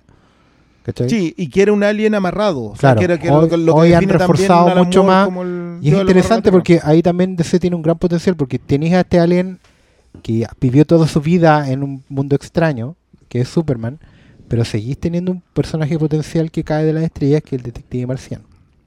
No, Y olvídate del detective aprovechado. marciano. No lo han pero no lo van a aprovechar nunca. Olvídate del detective marciano. No, porque está Cyborg. Está ¿Qué Cyborg. Necesita un negro. Yo, yo el, otro, el otro día trataba de aterrizar un poco. Mira, ya, taladr- talad- Taladreo. taladramos. A Con el auspicio de The Wall. Tratamos de aterrizar que lo- lo- lo- los fans de C. Yo los fans de C los divido en cuatro categorías. Acá la gente siéntase libre de aportar. A ver, ¿en cuál estoy? Quiero cachar en cuál estoy No. yo. Vértigo, calzoncillos por fuera, Sí. Grim and Greedy y Guajajaja. Ya, sí. Esos cuatro. Es... Esas cuatro categorías, el Vértigo leyó Sandman y Preacher, no leyó nada más. Después de eso, ahora lee novelas gráficas. Por supuesto. No, pero el, el- el novela gráfica es el vértigo. Ya, pero El- el, el Vértigo. El, el Guajajaja, el que es el más condenado de todos porque se leyó una sola cosa buena como del 87 al 90 y nunca más ha leído Y- nada que le, que le satisfaga. Tipo. Ese se perdió. El que está más está- cagado de todo. está Justicia, anclado en claro. perfil y murió. El Grim and Greedy tuvo, empezó con los 80, Broma Asesina, Dark Knight. Pero eh, finales de los Él ha- 80 es los 90 Claro, puro. él ha tenido más suerte. Ravagers. Él ha tenido más suerte porque, porque el calzoncillo por fuera. Richard Donner. Superman y ah, quizá, crisis, mira, quizá Shazam. Crisis, todo No, eso. no, Chazam no. Ponle Revirt ahora. Ahora estamos en la salsa. Ya, Es que sí, porque hecho, es Richard Donner. po. Se, se revierte eso, es volver a precrisis. En- sí, en cierto sentido. Sí, lo sí. Está muy bueno, Robert. también. Alguna vez hablaremos también. Fíjate, yo los divido en esas cuatro categorías. Ninguna de esas cuatro categorías de fan de C jamás va a ser satisfecho por el cine. No, pues. El Grim and Greedy, el más cercano, Y por eso y por eso pesco tanto Dark Knight, pues, weón. claro, porque, porque el, el- el calzoncillo por fuera ya tiene su película. Sí, pues, la- la- y la weá fue del 70. Loco, a mí, me, a mí me dicen que estoy esperando otros 100 años para que pase otra Dark Knight. Loco, hay gente que viene esperando desde el 70 y... 8. Del 78 que pase otra cosa como lo que pasó con la de Richard Donner. Y, es, y a eso sí que no va a pasar porque ya no existe ni el mundo para eso. no, di- no, mira, yo, yo creo que el... ¿Y a eso no les gustó Superman Returns? Es que no es que no, no guste. creo pero es- no lo reconocen. No, sí. A mí sí, pero no. Es como esa weá. Como sí, pero ¿para qué le metiste al cabro chico? Sí, pero ¿para Ah, claro, pero en River te lo coméis completito. Sí, pero, pero es que otro cabro chico, po. Ah, eh, ¿Qué tiene de Uh. distinto? También fue concebido cuando el otro no tiene poderes, también está concebido fuera, también lo tienen que criar ahora. Pero es que el mejor personaje es Ah. Jonathan po. Es más divertido. Porque lo habéis visto más, pues si acá no alcanzaste a verlo. Pero es que la construcción de ese, de ese personaje. Ble. ¿Tú en qué estáis? ¿En qué categoría entráis? No, yo soy. Eh, no, este es... No, sí. eh, No, Oscar yo- es, es más mira, Yo calzoncillo era afuera. calzoncillo para afuera, pero he- con los años he ido derivando el guajajaja. Me, me estoy ¿Viste? atrincherando. El guajajaja en es una piña. Sí, pues. Sí, es, el- es la Liga de la Justicia. Me estoy atrincherando en eso, en la capacidad de De diversión. operar y reír. Y de, y de mofarse de la weá que estáis Pero de origen soy calzoncillo afuera. Sí, esa weá. Oye, Ok. eh, les tengo una propuesta. Ya, Contestemos preguntas. ya, para ir cerrando. Ya, mira, llegó un eh, mensaje de voz. Yeah. Yeah. Así que escuchemos este mensaje de voz y lo contestamos. Buena cabros, Franco Palacios desde Viña. Quería preguntarles algo hace, hace un tiempo atrás, eh, siempre se me olvida cuando están grabando, pero aquí va. ¿Qué opinión tienen sobre las novelizaciones de las películas? Es algo muy extraño que descubrí hace poco, me pareció interesante, pero no sé qué tan con tanta utilidad tendrá y quería saber su opinión. Algunos libros los tienen hechos antes que salgan las películas incluso no considera refilmaciones, no considera las cosas que puede sacar un director, eh, no necesariamente es como un extracto del guion y me parece muy atractivo y a la vez extraño y quisiera saber su opinión sobre eso. Probablemente ya sé la respuesta, que a lo mejor val- vale la pena obviamente siempre la película porque está la visión del autor y bla bla bla, pero igual quiero saber su opinión y si han leído alguna. Gracias. Ya. Mira. Un tema tingente a Wonder Woman, weón. Sí, pues A, a mí me sorprende que lo pues. considere nuevo. Es que, No, no, pues él yo, dijo yo, yo recién lo- lo descubrí. Ah, Sí, yo lo entiendo porque igual ¿Quién hay... es Kimmy Schmidt? The Unbreakable Franco Palacios. Muy bien. Ya, ¿qué está? El... Ah, porque la- las novelizaciones no suelen llegar al mercado formal, pues no, no, son una cuestión que tú encontrís acá en Chile en las librerías cada rato. Siempre te las encontrás en las librerías de saldo, porque la editaron en España y todas esas cosas. Para mí, por lo menos, son un factor más de nostalgia pre-internet. Me acuerdo de haber descubierto en las librerías de viejo novelizaciones del sello Oveja Negra, las, de Star Wars, y, de hecho la- la trilogía completa, Indiana Jones, King Kong, me acuerdo, eh, Psicosis, varias de esas. Y claro, y estaba el factor de que en una época previa a Internet, donde no teníais más información que la que teníais, o sea, muchas veces ni siquiera veíais trailers, no había dónde. Entonces tú llegabas a la película prácticamente en pelota. Eh, Había novi- novelización de Psicosis. Esa no es una novela. Es una novela. po. Es una novela, Sí, sí. po. ¿Y por qué ¿Cachai? hicieron la novelización? Pero de te la película? vendían así, po, porque es una novela que jamás habrían publicado hasta que no fuera con, con la cuestión. Ah, de pero no era, película. no era, o ¿Cachai? sea, técnicamente no era una novelización. No, técnicamente Ah, ya, ya. no, lo Ah, mismo no, que eso el planeta de los por- simios. por eso me ¿cachai? sonía extraño. Pero es una novela que jamás te hubierais comprado si no fuera por la película. Por eso te digo que es un, co- es un paraguas más o menos amplio. ¿cachai? Yo tampoco jamás me voy a comprar la novela del planeta de los simios sin haber visto la película. Y esa particularmente es una experiencia que te vuela la cabeza porque la historia se va por otro lado completamente. Pero es eso, más que nada un factor como de... de, de- es que hoy en día tenéis los, los fanfiction, tenéis las ediciones extendidas, eh, hay un montón de curiosidad satisfecha, escenas eliminadas en los DVD y ahora en los Blu-ray, ¿cachai? Pero antes no tenía nada de eso. Yo la escena de Biggs en Star Wars la leí en la novela. ¿Cachai? Y es muy cuático porque no, no- jamás viste ese personaje o, o- o me acuerdo que una, una supuesta explicación de lo que le había pasado a Luke en Hot, ¿cachai? También como que en la novela le daban una vuelta más y era como cuático. Pero eso es más como un factor nostalgia que otra cosa. Yo me acuerdo que en las ferias estaban vendiendo la novelización de, de La Guerra de las Galaxias Sí, por George Lucas. por George Lucas. Eso decía la portada. Y yo me la compré y la leí ávidamente. Y fue como ver la película de nuevo. Y tenía un par de escenas borradas. Tenía un par de cosas que no salían en. Como el amigo ese que Sí, pues lo, sacaron. lo de y... Y nunca más me dieron ganas de leer una novelización de nada. Y después, más viejo, leí que todas esas weas las escribían ghostwriters. Sí, pues. Y yo que había pensado que había leído a George Lucas y me dio rabia la wea. Eso es todo lo que puedo decir de las novelizaciones. Pero ahora que tú lo decís, ponte tú, si hubiera caído en mis manos una novelización de Indiana Jones, yo la habría leído, pero le habría hecho chupete. Pero en esta época no hay pa' qué, en verdad. Yo estoy casi seguro que fue una de esas las que leí. La de Riders. La de La de Riders, Riders está en el sello Oveja Negra, que era este, esta, estos libros colombianos de bolsillo que solo te publicaban bestsellers. Y esa era la, la parada. Entonces tenía, no sé, me acuerdo de haber leído la novela de Rambo, ¿Mm? First Blood. ¿cachai? Pero esa es novela, po. Sí, pues también es novela, pero insisto, pero no se te la habrías tiburón, comprado jamás novela, si no fuera por Porque la igual, película. igual eran, eran portadas de carátula de película. Te la colo- claro, lo reimprimí. Pero y todo. actualmente lo hacen yo con, yo no sé, po. del de tiburón. Pues claro, me acuerdo que tiburón. Era parte de esa misma colección, ¿no? Era así, pues si Oveja. Negra viene con la ficha delante y la tapa de atrás es roja. La contraportada es roja. Todavía la No, encontré en yo, el yo tengo tiburón. viejo. Yo tengo tiburón de esa editorial. Y claro, po, igual esa weá la hacen actualmente con Tengo el Superman Club de 2. la Pelea. ¿Ah? Tengo Superman 2. Tiene Superman ¿Mi? 2, ¿cachai? Novelización No, pero ¿sabes Superman qué? dos. Super- sí, la tengo en la casa. ¿sabes qué? Yo he leído solo una novelización. O sea, original de que salió después de la película y es Star Wars, La amenaza fantasma. Claro, y weón, es- Star Wars el libro una- es mejor, mejor que la película. Pasa mucho con las novelas Está de muy Star Wars, bien sí. desarrollada la historia y dices, pero ¿por qué no está esta weá? Y como que cerraban mejor la historia y funcionaba mejor. De hecho, la- las novelas de Star Wars en general ya son un, como un género aparte, no solo por el tema del universo Ah, claro, expandido. Y es una lata que para Chile estén vetadas por el tema de la piratería. Que Una sniff, sniff. Muy vergonzosa, weón. Que Planeta no trae esas novelas traducidas al español. Y No hay, más, ahora. no, hay, no hay más diálogo, no hay más mensaje no, de no hay más mensaje de voz porque la gente es floja, pero si quieren Pero mandar uno, el gracias, mensaje arroba es buena Gmail. onda. Gracias, amigo Franco, por Todavía no el tenemos trabajo. plata para contratar un Es más WhatsApp divertido específico escucharlo, para esto. que no todos los auditores hacen. A ver, ya leamos preguntas de los, de los auditores. po. Ya, po. Eduardo Camus Cruz pregunta: A propósito de un sketch de Saturday Night Live, ¿Chris Pine, Chris Evans, Chris Pratt o Chris Hemsworth? ¿Cuál sería el de mejor desempeño? Desempeño. Oh, y, y mira.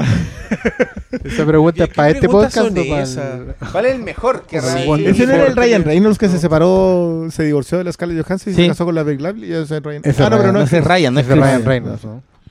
Yo, yo debe ser que. Es un gran Henry- yo digo desempeño, Henry. Cavill, igual que el malo. Ah, vamos a seguir. Dale, culiao. Para, para de impulsar esa mentira, weón. Yo sé que voy a tener que escuchar ese podcast. Ahí está claro. Ahí está clarito Sí. Está grabado. Espérate. ¿Por algo? ¿Por qué crees que no lo ha buscado todavía? Chris Pine, po. güey. ¿Sí? ¿Es Hell el or que te- High ¿Es el que te Water. gusta más a ti? Mire, yo creo que se lo disputan entre Chris ¿Qué Evans te con sus ojos soñados? Es que está muy por encima del promedio. no, entre Hell or High Water y Snowpiercer está la cosa.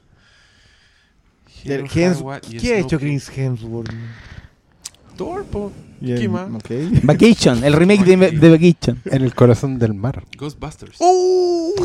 Sí, en el corazón del mar. No, yo, yo me voy por Chris Pine, weón, porque el weón hace Kirk y no sale trasquilado, weón. Y eso es muy importante. Eso es difícil. Salieron, bueno, salieron del closet los amigos acá. Y no, no le, no le haré un mameluco. Porque ya sabemos a quién te Ya estás sabemos guardando. que sí. Sí, yo, me, yo me guardo a Don, a Don Steven. Esto se va a descontrolar. Ay, lo único ay. que digo. Mauricio Muñoz nos pregunta, ¿es lo mejor después de The, The Dark Knight? ¿Lo disfrutarán más las mujeres? ¿O su enfoque es balanceado? ¿Qué significa eso? Esa fue una pregunta de machismo reprimido, weón. ¿O es balanceado? No soy machista, pero No soy machista, pero. No soy machista, pero deberían estar. Como- es como ese YouTube. No, me fue la chucha.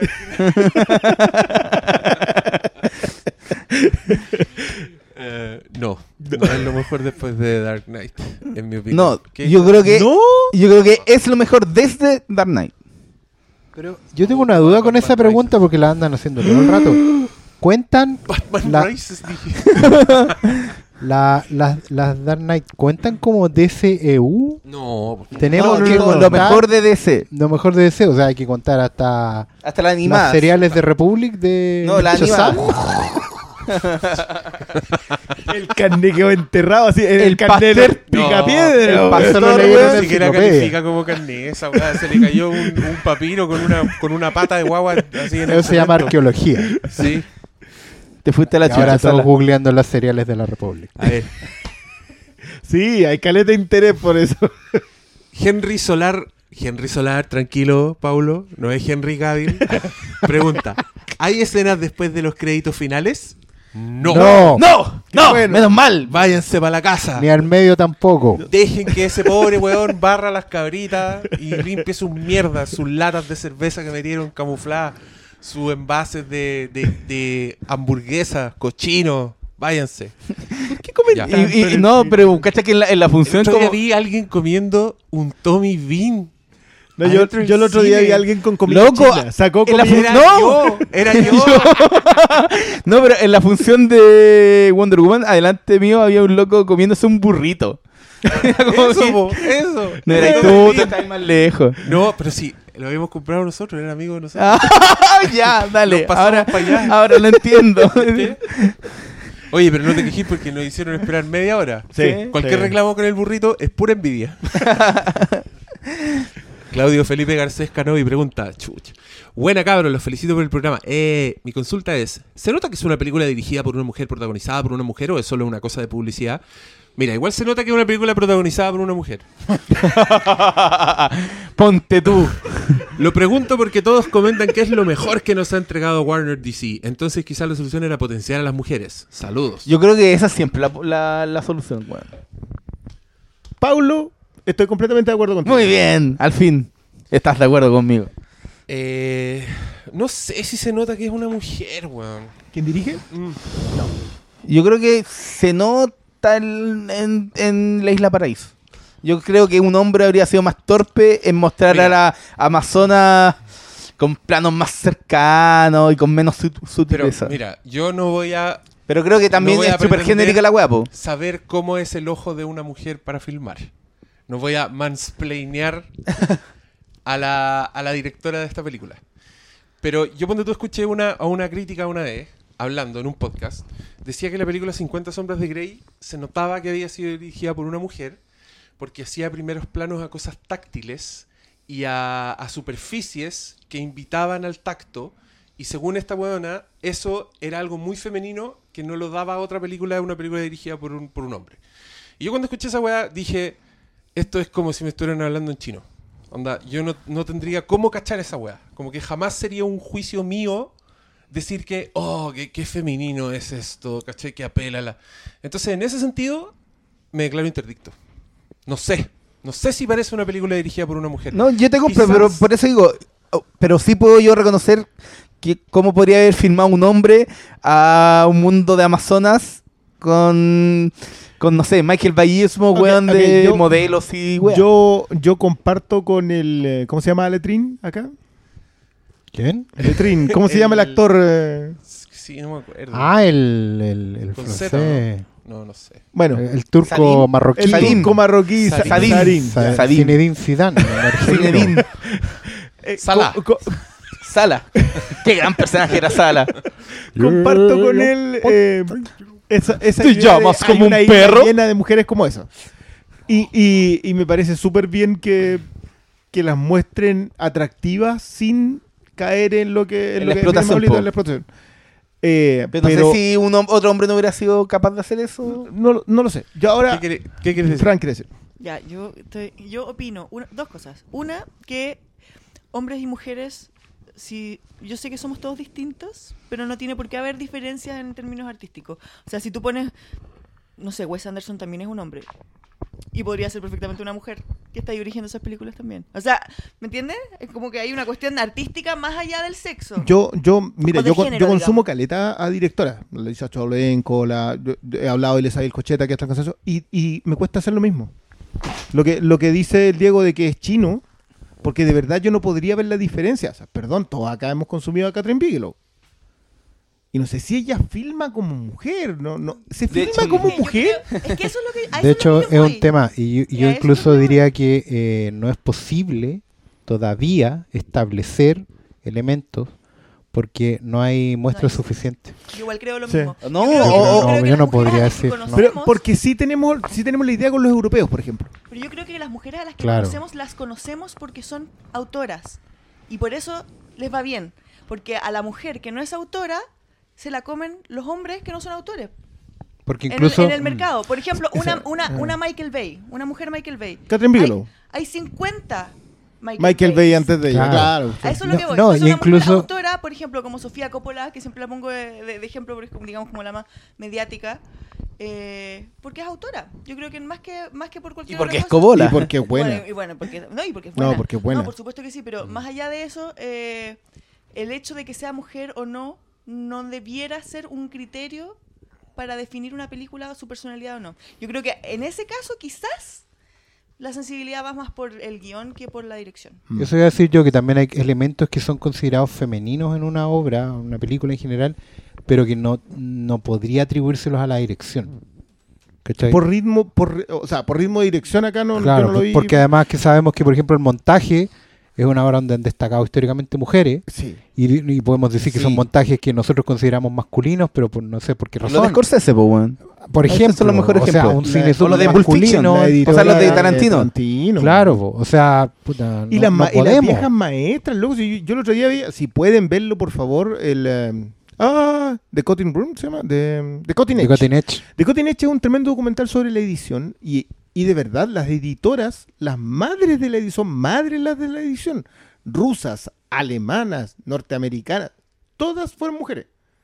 Y, y era una cuestión así como, no, y, se- y el marido también editaba. Era el loco que le llevaba los rollos, con suerte. Pero, pero era el- al final el que lo O sea, por eso el homenaje la de los. Caesar, po. La, El homenaje la de los- la del- el homenaje a Gil Caesar es tremendo. Pero ¿sabéis que yo, yo diría incluso que donde sí veo mujeres en los showrunners. La Chandra Reams, ¿cachai? La, Claro, que ahí están mucho más involucrados como un paraguas no, sobre y el de hecho ahí- ahí, ahí sí puedo No, pues, y digamos que Breaking Bad hab- había muchos capítulos de una directora, pero tampoco podía decir que eran como se diferencia. No, porque el showrunner pero, pero, volvamos a la pregunta del joven. Sí, yo creo que la pregunta era más simple. Era si se nota que está dirigida por una mujer. Yo creo que eso tiene que ver con ¿hay algún punto de vista particularmente femenino o algo así? Y yo la verdad es que no sé. Especialmente con las escenas de...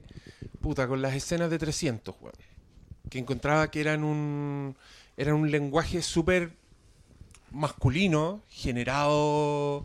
eh, replicando un poco esta weá de las cámaras lentas en plena patada, ¿cachai? Los soldados cayendo. yo leí una crítica weá. más negativa de Wonder Woman en que culpaban justamente a Snyder por eso. Pero, puta, ¿será Snyder que será la mina que habrá querido hacer otra weá y no la No, dejaron? es que siempre es culpa de Snyder, recuerda. o será que No, no, no, quieren pero me refiero- me o, que quieren que sean todos Pero es que, un por campo ejemplo, parejo. A mí esas cosas, volviendo a la pregunta del joven, me hacen sentir que no, que no se nota, ¿cachai? Porque, mira, hace tiempo yo leía una, esta weá no tiene nada que ver de repente, pero era una feminista hablando en contra de Mad Max Fury Road, diciendo, no que la weá era mala, sino que está diciendo que esta película no es feminista, como ustedes creen.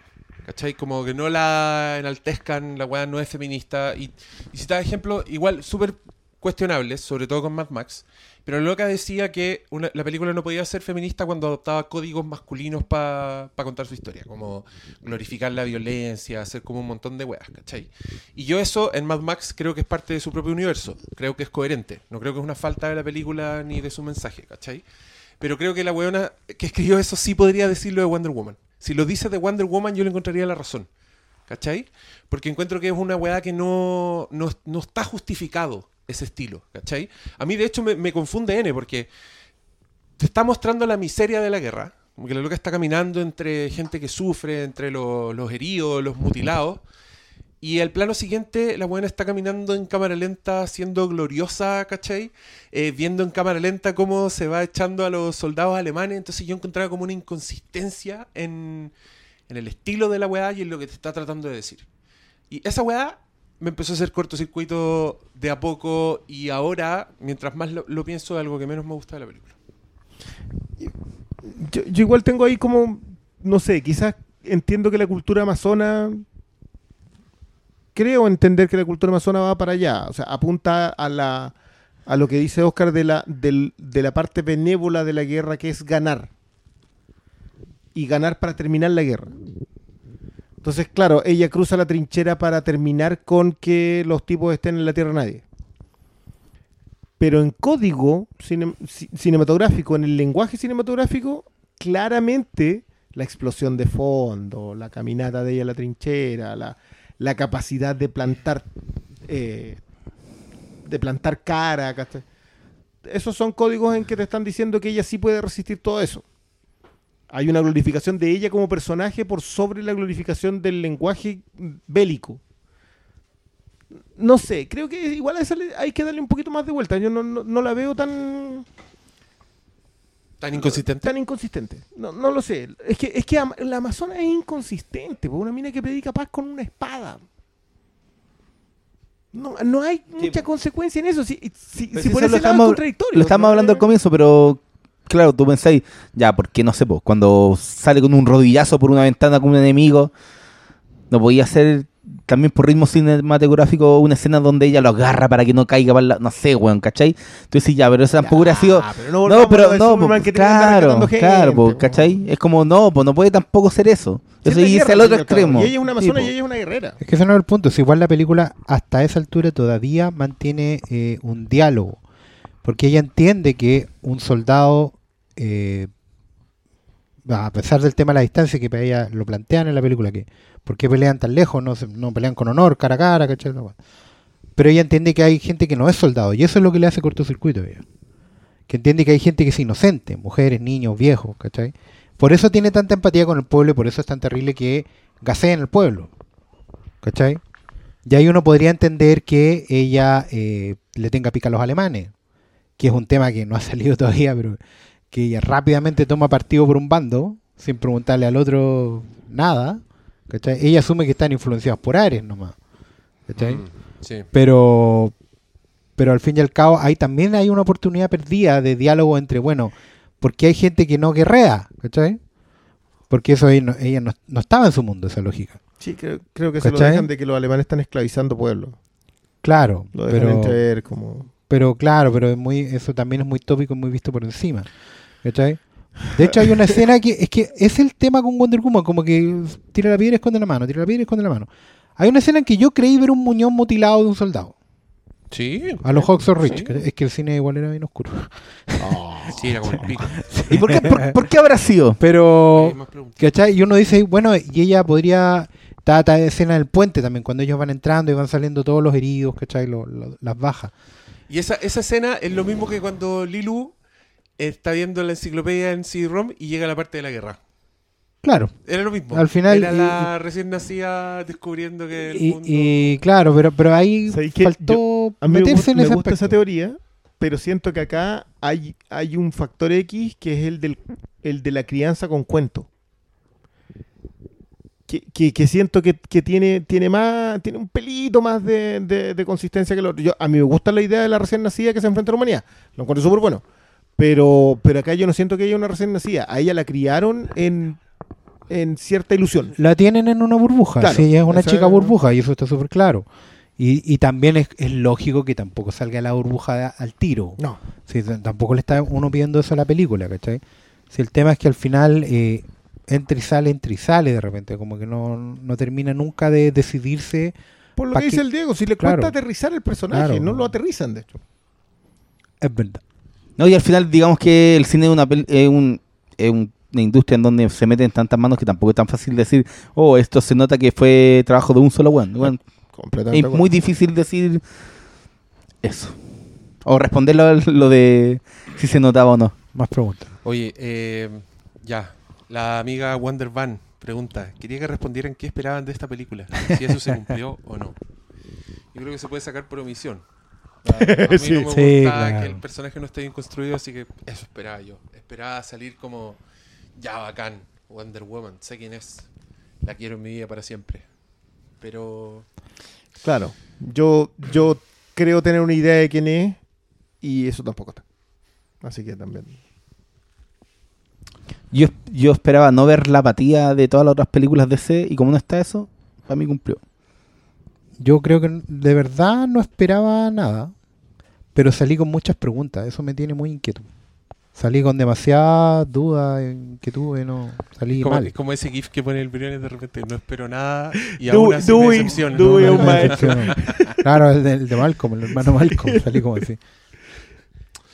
Mr. Riveros dice, he leído críticas a las motivaciones amorosas que tiene Wonder Woman que estas bloquean sus principios. ¿Qué piensan sobre este aspecto? Bueno, ya, hablamos. ya lo discutimos. Cristian Ramos, a los que son padres y o madres, ¿les toca alguna fibra importante en la película? ¿Educamos para crear o destruir? ¡Oye, pero... Te fuiste a la profunda. Sí, eso escaló rápido. Will Ferrell. Creo que al principio abordan un poco eso con las, las, dos, las dos visiones amazonas de la madre y la tía que tratan de inculcarle a... La A- de la a Diana, dura una escena, sí. Pero sí, pues después se- no hay mayor profundidad en eso porque, chao, me voy de esta isla de mujeres hermosas. No, a, a mí sí me gusta la idea de, de, de la, de la niñita criada con cuentos de princesa. A mí, a mí sí me gusta que eso esté cuestionado. O sea, sí, pues está lo, lo de la- pero no sé si lo de la tía está tanto. O no sé si... Sí, No pero ella, ella se va con un cuento de princesa. Sí, pues. Y no, a a mí me gusta que eso esté. ¿Por qué decís que es un cuento de princesa? Porque ella le criaron con toda una idea de que había sido esculpida en forma, de que, de que, la, de que ella no es una asesina, de que ella está criada en una burbujita con puros cuentos alrededor que no son tan ciertos. Y por eso es que- está la escena al final cuando ella se da cuenta que ella... Que la espada no era en realidad la mata... No, si la era, mata era un volador de luces. De hecho, todo está construido para que ella mantenga la burbuja. eh. En el fondo, la misión de las Amazonas en Temichira es cuidar a la última diosa. A la última vez. ¿Cachai? En el Eh, fondo es Kimmy Schmidt. Sí. Sí, Wonder Woman es Kim Schmidt. Y por eso no hay ¿Quién resolución. es Titus Andromeda? Sí, yo quiero un Titus. Sin, sin Titus, esa, esa, esa, no. Chris Pine ahí. tú- No, Sí, po, Titus de verdad. Po. completamente. Es un Titus por arriba del promedio. No, no. Oye, más respeto con Titus. No es, no es cualquier. Ay, te están weando porque decís mucho sea. Sí. No, pero No, le contesté, le contesté. Ah, le sí, una muletilla y Ah, estoy tratando de sacármela. O sea, Saludos cabros, lamentando la situación de Snyder, pero al entrar Whedon, ¿aumentan las expectativas para Justice League? No, Saludos. No. No, no. Yo creo que yo creo que Whedon va a ir a decir ya cabro a almorzar y después va a decir ya cabro nos vamos para la casa. No, creo y que una Mira, sea. la, cosa- única, la única opción sería que Whedon gire la, la perillita de la iluminación y que sea más clara. Y sería Claro, todo. pero No, no, y no una cosa pasar, que igual se nota Oye, acá. Pero digamos, no, para, igual dijeron que, o sea, estaba en el reporte inicial, era como Zack Snyder mostró la película y le dijo a Joss Whedon, ¿sabes qué? Tu amigo puedes escribir un par de escenas para estos personajes. Pero eso Así fue hace que- rato. Fue antes Pero las escenas todavía no estaban filmadas cuando le dijeron eh, Pero es que- que... ahora las va a hacer. Pero es que a lo que voy yo que, mira, Snyder, para los que no cachen que están escuchando el post, no es solo director de la web. Bueno, es productor y ejecutivo. Y editor y... O sea, el- y hay- y ya en Wonder Woman también yo siento que, independiente de que él lo esté dirigiendo, eh, igual la decía visión de historia él- por... historia por Zack Snyder y hay un poco de la, de la misma esta filosofía del sacrificio, del alien, lo que hemos estado hablando en el programa, está también ahí. Quizás no ejecutado de la misma manera, pero está, o sea, hay un acuerdo ya Es en que esta cuestión. sí, Todos están sea, de acuerdo en la manera de tomar los personajes. No, No, y, y los estudios actualmente no pasa lo de antes donde los talentos tenían contratos por y eran como el rostro, Sí. pero de- desde cierto punto Warner Bros. igual lo hace un poco con Nolan, con Snyder y con Affleck, ¿cachai? Les pasa así, les pasa. que es algo que no pasa con otros estudios. Eastwood, po, bueno, lo ha hecho con Eastwood toda la vida. No, pero no, no, no es algo que pase con otros estudios, pero Warner sí se caracteriza por eso. Sí, Entonces vos- como que Snyder igual es como su hijo, es que uno de sus hijos. Snyder es el jefe de la división y el, y el loco, a, a él Warner Brothers le da la confianza de decir, este, confiamos en ti, por algo te pusimos acá y mientras estén los resultados te mantenemos. O sea, la, la cosa no... Y Whedon llega a trabajar para, con y para Snyder, ¿cachai? Entonces no, no llega a partir de cero a revolucionar la cuestión ni nada. O sea, por ejemplo, cuando entró Geoff Jones al tema de los guiones, todos dijeron, ah, ahora todo va a cambiar. bla, bla, bla". Y hasta aquí eh, la cosa puede haber cambiado en forma, pero no en fondo, porque el fondo todos están convencidos de que esa es la manera de hacerlo. Y le están echando para adelante con, con su visión. Y eso no va a cambiar, no importa que ni que llegue Nolan ni... O sea, pero George digamos que ya con Wonder Woman se nota el cambio. En- Pero yo creo que tiene que más que ver un cambio formal con el tema de, de la recepción en, la- en- en el público masivo. Y eso es insoslayable porque no puede seguir perdiendo plata nomás. De hecho, Wonder es Woman que- vale menos plata. pero es que, weón, no, olvidemos un que dijeron que iban a... 150. ¿Cachai? O sea, igual es poco. Pero recordemos que antes decía, no sé, porque había una política de no chistes en DC. Sí, O sea, claro. había un, pero- había pero un notero cambio desde si la recepción pero de si los resultados económicos no te dan, pero tampoco es que te llenaron de chistes a los Doctor Ah, Strange. no, pues no, pues no. ¿Cachai? Si la cuestión no, no van a cambiar de- del Si cielo a la de tierra. chistes, ¿cómo explicas, Marta?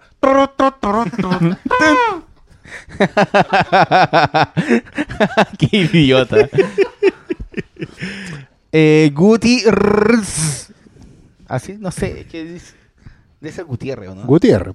Guti077 pregunta. Saludos, cabros. Lamentable la situación de Snyder, pero al entrar Wedon... Ah, no, chuta, era la misma. Era la pregunta. No, era la de abajo, la de abajo. Cristian Garrido eh, pregunta, ¿qué opinan que en Estados Unidos hayan hecho una función solo para mujeres Me parece muy bien. y los hombres le hayan puesto color? Eh, es gracioso esa weá, pero de nuevo, te habla de lo importante que es Wonder Woman, que a un cine se le ocurra hacer una función solo mujeres, que no solo eran mujeres en el público, también eran mujeres en el staff y mujer proyeccionista, eran mujeres, solo mujeres. Lo encuentro la raja y encuentro vergonzoso que salieran weones a decir, oye, pero estoy ilegal, ¿qué pasa si yo quiero ver la película? No me pueden discriminar. la weá". No, eran como, oye, ¿qué ha pasado? ¿Han, han hecho alguna vez una función solo para hombres? No, mal, po. Yo, yo hay dos Además, respuestas era- en eso fue, que fueron maravillosas. Una es, hicimos una entourage una vez, no sabemos 50, que esa la encontré Ya. joya.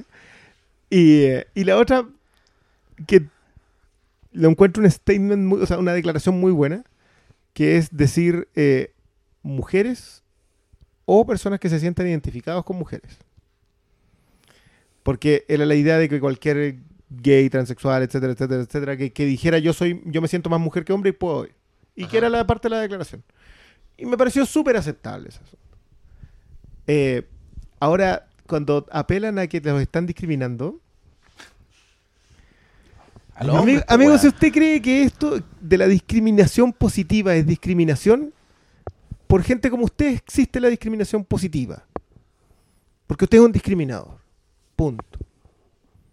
Yo sé que no les gustan esas declaraciones de principios que hacen cualquier tipo de institución.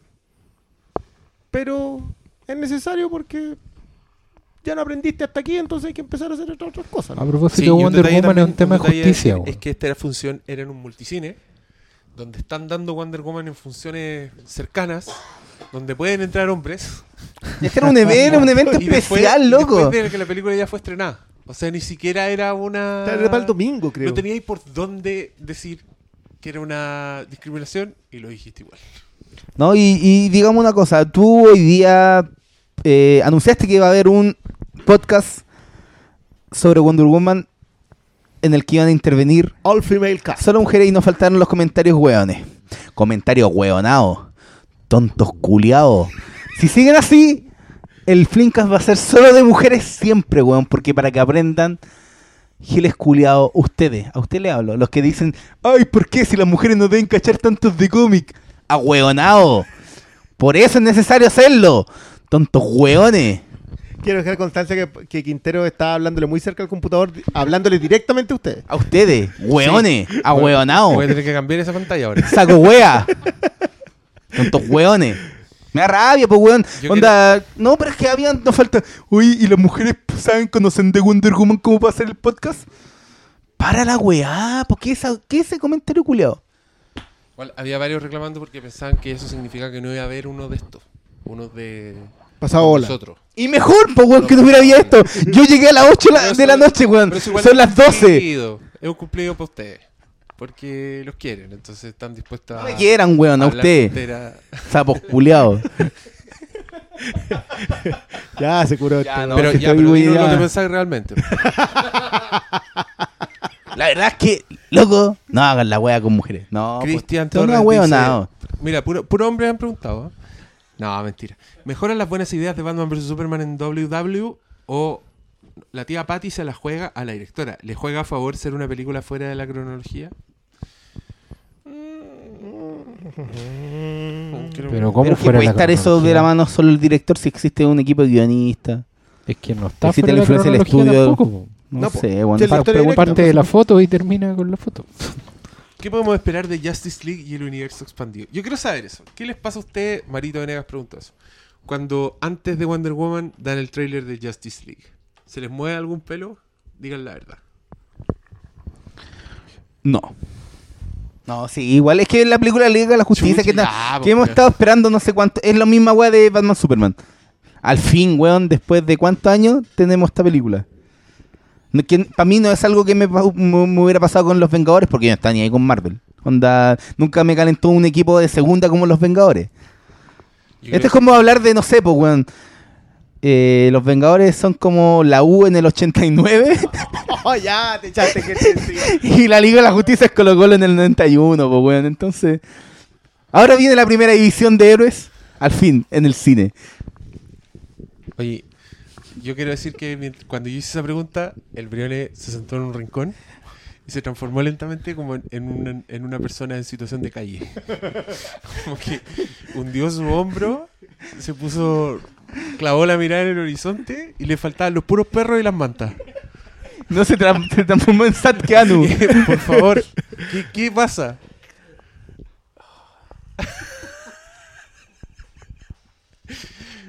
Yo no voy a esconder. O sea, sí voy a esconderlo porque, porque hay que mantenerse escondido porque sigue siendo Zack Snyder y hay que esconderse de cualquier cosa que esté cerca de ese caballero. Nah, yo quiero puro ver la Liga de la Justicia. No me- no me- yo sé que va a tener un montón de tonteras, yo sé que la van a sepultar debajo de todo, que es muy oscura, que no respeta al personaje, que es muy cínica, que no importa. Igual que no. ¿Y sabes lo que es peor, weón? Yo sé que va a salir... Entonces tú veías el trailer y, y se te Loco, son las amazonas peleando contra los parademonios. Es Aquaman atravesando parademonios con un tridente. y no- En serio, vaya a ver eso en el cine, güey. es ¿Ya? que, weón, ¿Ya? y ni siquiera eso, weón. Yo, y yo siempre he puteado o sea, después del estreno de Batman Superman con el Superman de Cavill. Pero yo sé que me tiran un tráiler final y aparece Superman, me voy a ir a la chucha. ¿Sí esa es la wea? Todos sabemos por qué. Obviamente. Esta todavía no va a terminar, ¿cierto? Esto se va a quedar en el podcast. Oye, que a mí, ayer, bueno, quizá era porque se veía mal o se escuchaba como en la callampa, pero el tráiler de la Liga de la Justicia hasta me cayó un poco mal. Chan. Encontré Muy oscuro. dos cosas. Que, de nuevo, lo mismo. No sé quiénes son esas personas. No sé cómo es Aquaman, aparte de enojado. No sé cómo es, no sé cómo Y- es Flash. Y, y cachero. Es rápido. Salen rayo Es rápido. Y Batman es Batman. ¿Y qué esa conozco weá de Cyborg, loco? ¿Y quién chucha es ese weón? Ese, ese Iron Man pobre. Ese ay, weón. pero- ¿Quién pero- chucha es pero ese mira, Terminator? ese Ultron. Loco, De cartón. que te hagas esas preguntas. ¿Quién es este? Eso es suficiente. No, pero es que no te dan nada. Es que eso es suficiente. No, Flores, no te dan nada. No importa. No te dan nada, no, te da- no sabís cómo es ese weón. Pero- El weón ah, está parado y dice, te recomiendo que te muevas. ¿Y esa weá me tiene que hacer querer ver esa película? ¿De alguna forma? Yo, yo lo, lo hemos conversado varias veces. Yo, yo de verdad creo que Snyder en donde más comete el error es en venderle las. en venderle su obra a su gente.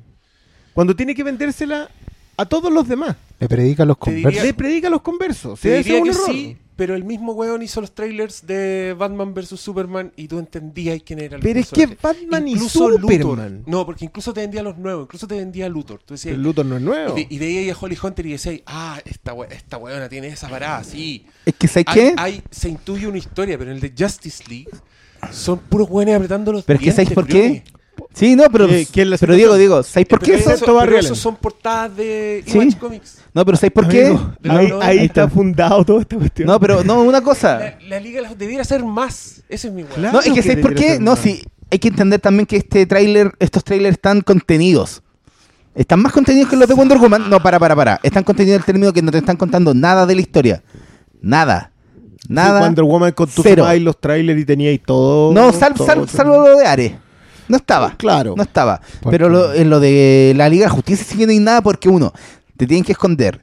Si Superman es, re- está, es- el villano. si es realmente el villano o no, que es una de las teorías que hay, te tienen que te están escondiendo al, al mismo supuestamente villano que es Stephen Wolf. Te están mira, escondiendo todo y, y me tinca que todas estas escenas son del puro primer acto, weón. En un mundo donde todos los trailers te cuentan lo más que pueden, ver este tipo de trailer te da la sensación de que no de que se están escondiendo weas, te da la sensación Sino de que no tiene la nada que hay. contar, claro. Ya, Exacto. Está bien, está bien. Ah, claro. El, yo veo al weón reco- recorriendo buscando gente, diciendo yo soy Batman, otro weón diciendo yo me llamo así, y te ponen las canciones bacanes, ¿cachai? Y yo Como ahí- el comienzo de Suicide Squad. Incluso cuando se salta Batman y, y la capa tiene forma de murciélago tradicional, que a mí me hace cosquillita ahí en el, ¿En en el en el nervio. Ah, ah. Muy bien, Incluso- Diego. Incluso eso no me dan ganas de ver la wea. Digo, obvio que la voy a ver y voy a estar ahí. está bien, ay, está bien, wea, está bien. wea. Está bien, sí, mira. Pero no- Pero lo está diciendo alguien que disfrutó Batman Superman, po, Pero weón, es que no mira, entiendo eso. pi- Piensa- Sí, los trailers también, y aquí te estoy diciendo que no disfruto de este trailer. Yo, bueno, yo lo he dicho siempre. ¿Cuántos- mí- trailers van? ¿Dos? Man of Steel, me- el trailer de Man of Steel Esa y Man of. Steel hicieron que yo no confiara nunca más en un trailer. nunca Entiendo. más. O sea, nosotros, nosotros con Diego tuvimos una, una discusión que debe haber durado como tres horas sobre el trailer de Mad Max. A propósito de eso. Sí me acuerdo, sí me acuerdo. ¿Cachai? O sea, y, y yo nunca Que no te más- calentaba en nada. No, es que, es que me hace desconfiar. Si el tráiler de Man of Steel era una, era una obra de arte en sí misma, tú, tú querías ir puro. Si te paraban los pelos de escuchar el diálogo de, de Russell Crowe. Y después te enfrentabas, bueno, a Man of Steel. Pero yo siento que estamos cansados en ese, en ese aspecto. Como que, ya, perfecto, viste. Ahora que vimos Wonder Woman, menos. No sé si menos fe. Yo no sé si podéis tener menos fe después de Suicide Squad. Sí, esa es la huevo. Pero. A mí, a mí Pero- lo que me pasa con el tráiler es que, y es una sensación igual, porque cuando salió este tráiler yo también sentí que se estaban conteniendo. Yo, yo ascribo a esa idea de que son puras escenas del primer acto, pero es porque claramente el tráiler de Batman v Superman en ese sentido fue un error. Haber mostrado toda la película, incluyendo al villano, y el tema del villano les pesó fuerte. ¿Cachai? Eh, y la pelea, bueno, ese trailer te mostraba todo. Y yo siento que están reaccionando a eso. Se quieren guardar las sorpresas, se quieren guardar el impacto, eh, de una forma u otra. Pero lo que sentí ya más preocupante es que por una cuestión de estructura, de cantidad de películas del género vistas en los últimos cinco años, siento que el tráiler envejece más rápido que, que los buenos de los cazadores del arca perdida. Lo siento. Que, que weón, no, Los que que contemplaban el arca. siento no, que, el- que la que cosa impactante envejece más rápido que el nazi de la última cruzada. Cae el nazi, Cuando toma el Cali. claro. Que- que Siento que, siento que lo que era impactante en el perdón, tráiler spoiler. dura tan poco y, y ojo que no, no solo me está pasando con el, con el de la liga, los de Homecoming, por ejemplo, Pero es lo que, viene los ahora. de Homecoming particularmente te cuentan toda la película.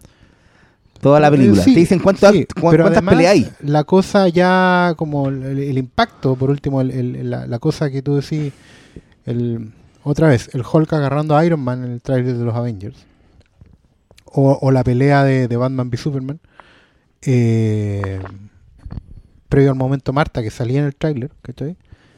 Esas cosas ya siento que ya no, no, no sé qué me podrían mostrar en un tráiler que me dejara así ¿Tú cachai que vuelto loco, ¿no? hoy día, no, el Yo auto... no, es que yo no quiero que vuelvan locos, weón. Yo quiero que Pero- me digan quiénes son esos weones. Pero por eso, pues ya no hay nada. Sí, porque tú claro. veis cualquier otro trailer. ¿Y no te lo daban con las fichas en Batman Superman? Me estoy coleando solo en esta batalla. No, pero oye, igual es interesante porque... logos, Con sus logos, sí, no lo unos con olvidemos. sus carpetas personalizadas. Gracias a LexCorp por diseñar a los superhéroes. Oye, si tiene, si tiene un buen staff de diseño. eh, Ya. y eso, vale, oye, no, pregunta, no que David Lynch había justo en estos días Ah, habló sí, de po, esto. Habló del que, tema del trailer. que el puta, los trailers pudren la experiencia cinematográfica y al final es verdad. Yo sí debo decir que en el caso del señor Lynch, da lo mismo, el tráiler podría contar toda la película Y no la tú, voy a tú ver la película y tampoco vayas a entender nada, así que da lo mismo. Mira, Andrés Quesada pregunta, ¿cómo com- comiqueros? ¿Qué tal, Adrián? No, No. ¿Cuál hubiera sido la historia ideal para llevar al cine de la querida Wandy? ¿Hay una no, historia? no, ninguna. Ninguna. Ninguna. No, No es sé que, es qué, que yo, hay yo no aspectos- creo en eso. Historia original. No, sí, claro, pero hay aspectos de lo de Azarelo. Con todo esto- pero claro, pues incluye mucha mitología griega, pues, pero era difícil No, meterlo en una ¿qué? primera película. ¿Qué hay de Azarilo acá? No, pues, a mí. Ah, a él ya, le vale, habría vale. A gustado ti te hubiese gustado eso. ¿Cómo se llama eso? No, sí, creo que Por si alguien quiere leer a Wonder Woman. Lo- lo de nuevo- No, es la de los nuevos 52 creo que es una de las mejores etapas, mejor que incluso que la que está saliendo actualmente de... A mí la de Ruka de, River Ruka. empezó bien, pero, pero Sí. estaba trastallándose. David Lannister. ¿Entra esta película por lo menos en su top 3 de películas de DC? Pero insisto, Si ¿cuántas hay? ¿Cuántas cuatro. hay? Porque cuatro. son Si hay tres. cuatro, así que Sí, es de sí. la- sí, Entra. completamente. sí. Entra en top 3. Ahora, si es considerando todas las películas de ese desde Superman, no. No. Porque yo al tiro tengo Superman, Dark Knight y la tercera ni cagando esta. La tercera es... Para mí, a ver, espera, la primera, no sé, Batman Returns, incluso es más que esta. Sí. Ya. Eh, y... Del Facebook creo que... Ya, vamos a hacer una última. Y... Luego dijimos, nos juntamos temprano para irnos. Pero es que igual ha durado poco. Pues Veamos cuánto llevamos. Nadia Celeste. Ya, esta pregunta contestémosla bien. Solo quiero saber si la puedo ir a ver con mi sobrina chica. Uy, ¿qué edad? ¿No, no dice la edad? Asumamos nueve. No, sí. Pero yo creo que sí. sí. ¿Qué hay que no? Yo quiero decir que en la primera había unos niñitos y se aburrieron. Se empezaron a pasear y eran como... Eso sí, el primer acto hablan demasiado. sea, es como. Yo soy de las personas que hizo que sus hermanos vieran cara cortada con menos de 10 años, así que no soy la persona indicada para responder nunca una pregunta sobre puedo llevar a niños chicos a ver una película. Yo hago que vean toda la wea. Ya, y todo lo demás de alguna forma lo contestamos, así que gracias a todos por escuchar. Eh, despídense uno por uno, que tengo que ir a dejar a mi novia a su casa porque se le quedaron las llaves y solo por eso está aquí hace tres horas Pero, esperando. pero, pero ha hecho por lo menos dos buenos tú comentarios. ¿tú al ¿Sabes lo que es llegar a tu casa así como, weón, me voy a acostar en 10 minutos más? Descubrir que no tenéis llave, ir a buscar las llaves de un weón que está haciendo un podcast de 3 horas. 3 horas 8 minutos. Oh. Ya. Excelente, maravilloso. Yo todavía tengo que llenar un formulario para decir que nos quedamos acá un rato Para que nos dejen para salir. que nos dejen salir. Ya, buenas noches, muchas gracias por escuchar. Que estén Esperemos muy bien. Los dos podcasts de estos estén excelentes. Sí, este no, yo, que yo el otro quiero decir mejor. que yo disfruté Wonder Woman, pero no es la última chupa del mate. Y los que creen que solo porque alguien dice esta es la mejor película de DC desde Dark Knight, no están diciendo que es como Dark Knight, weón. Es- Solo están poniendo que Diciendo, De no hecho, ¿cuántas gustó no son? nos gusta la antigua. Eso no. Chao. ¿Cuántas son? También, disfruten.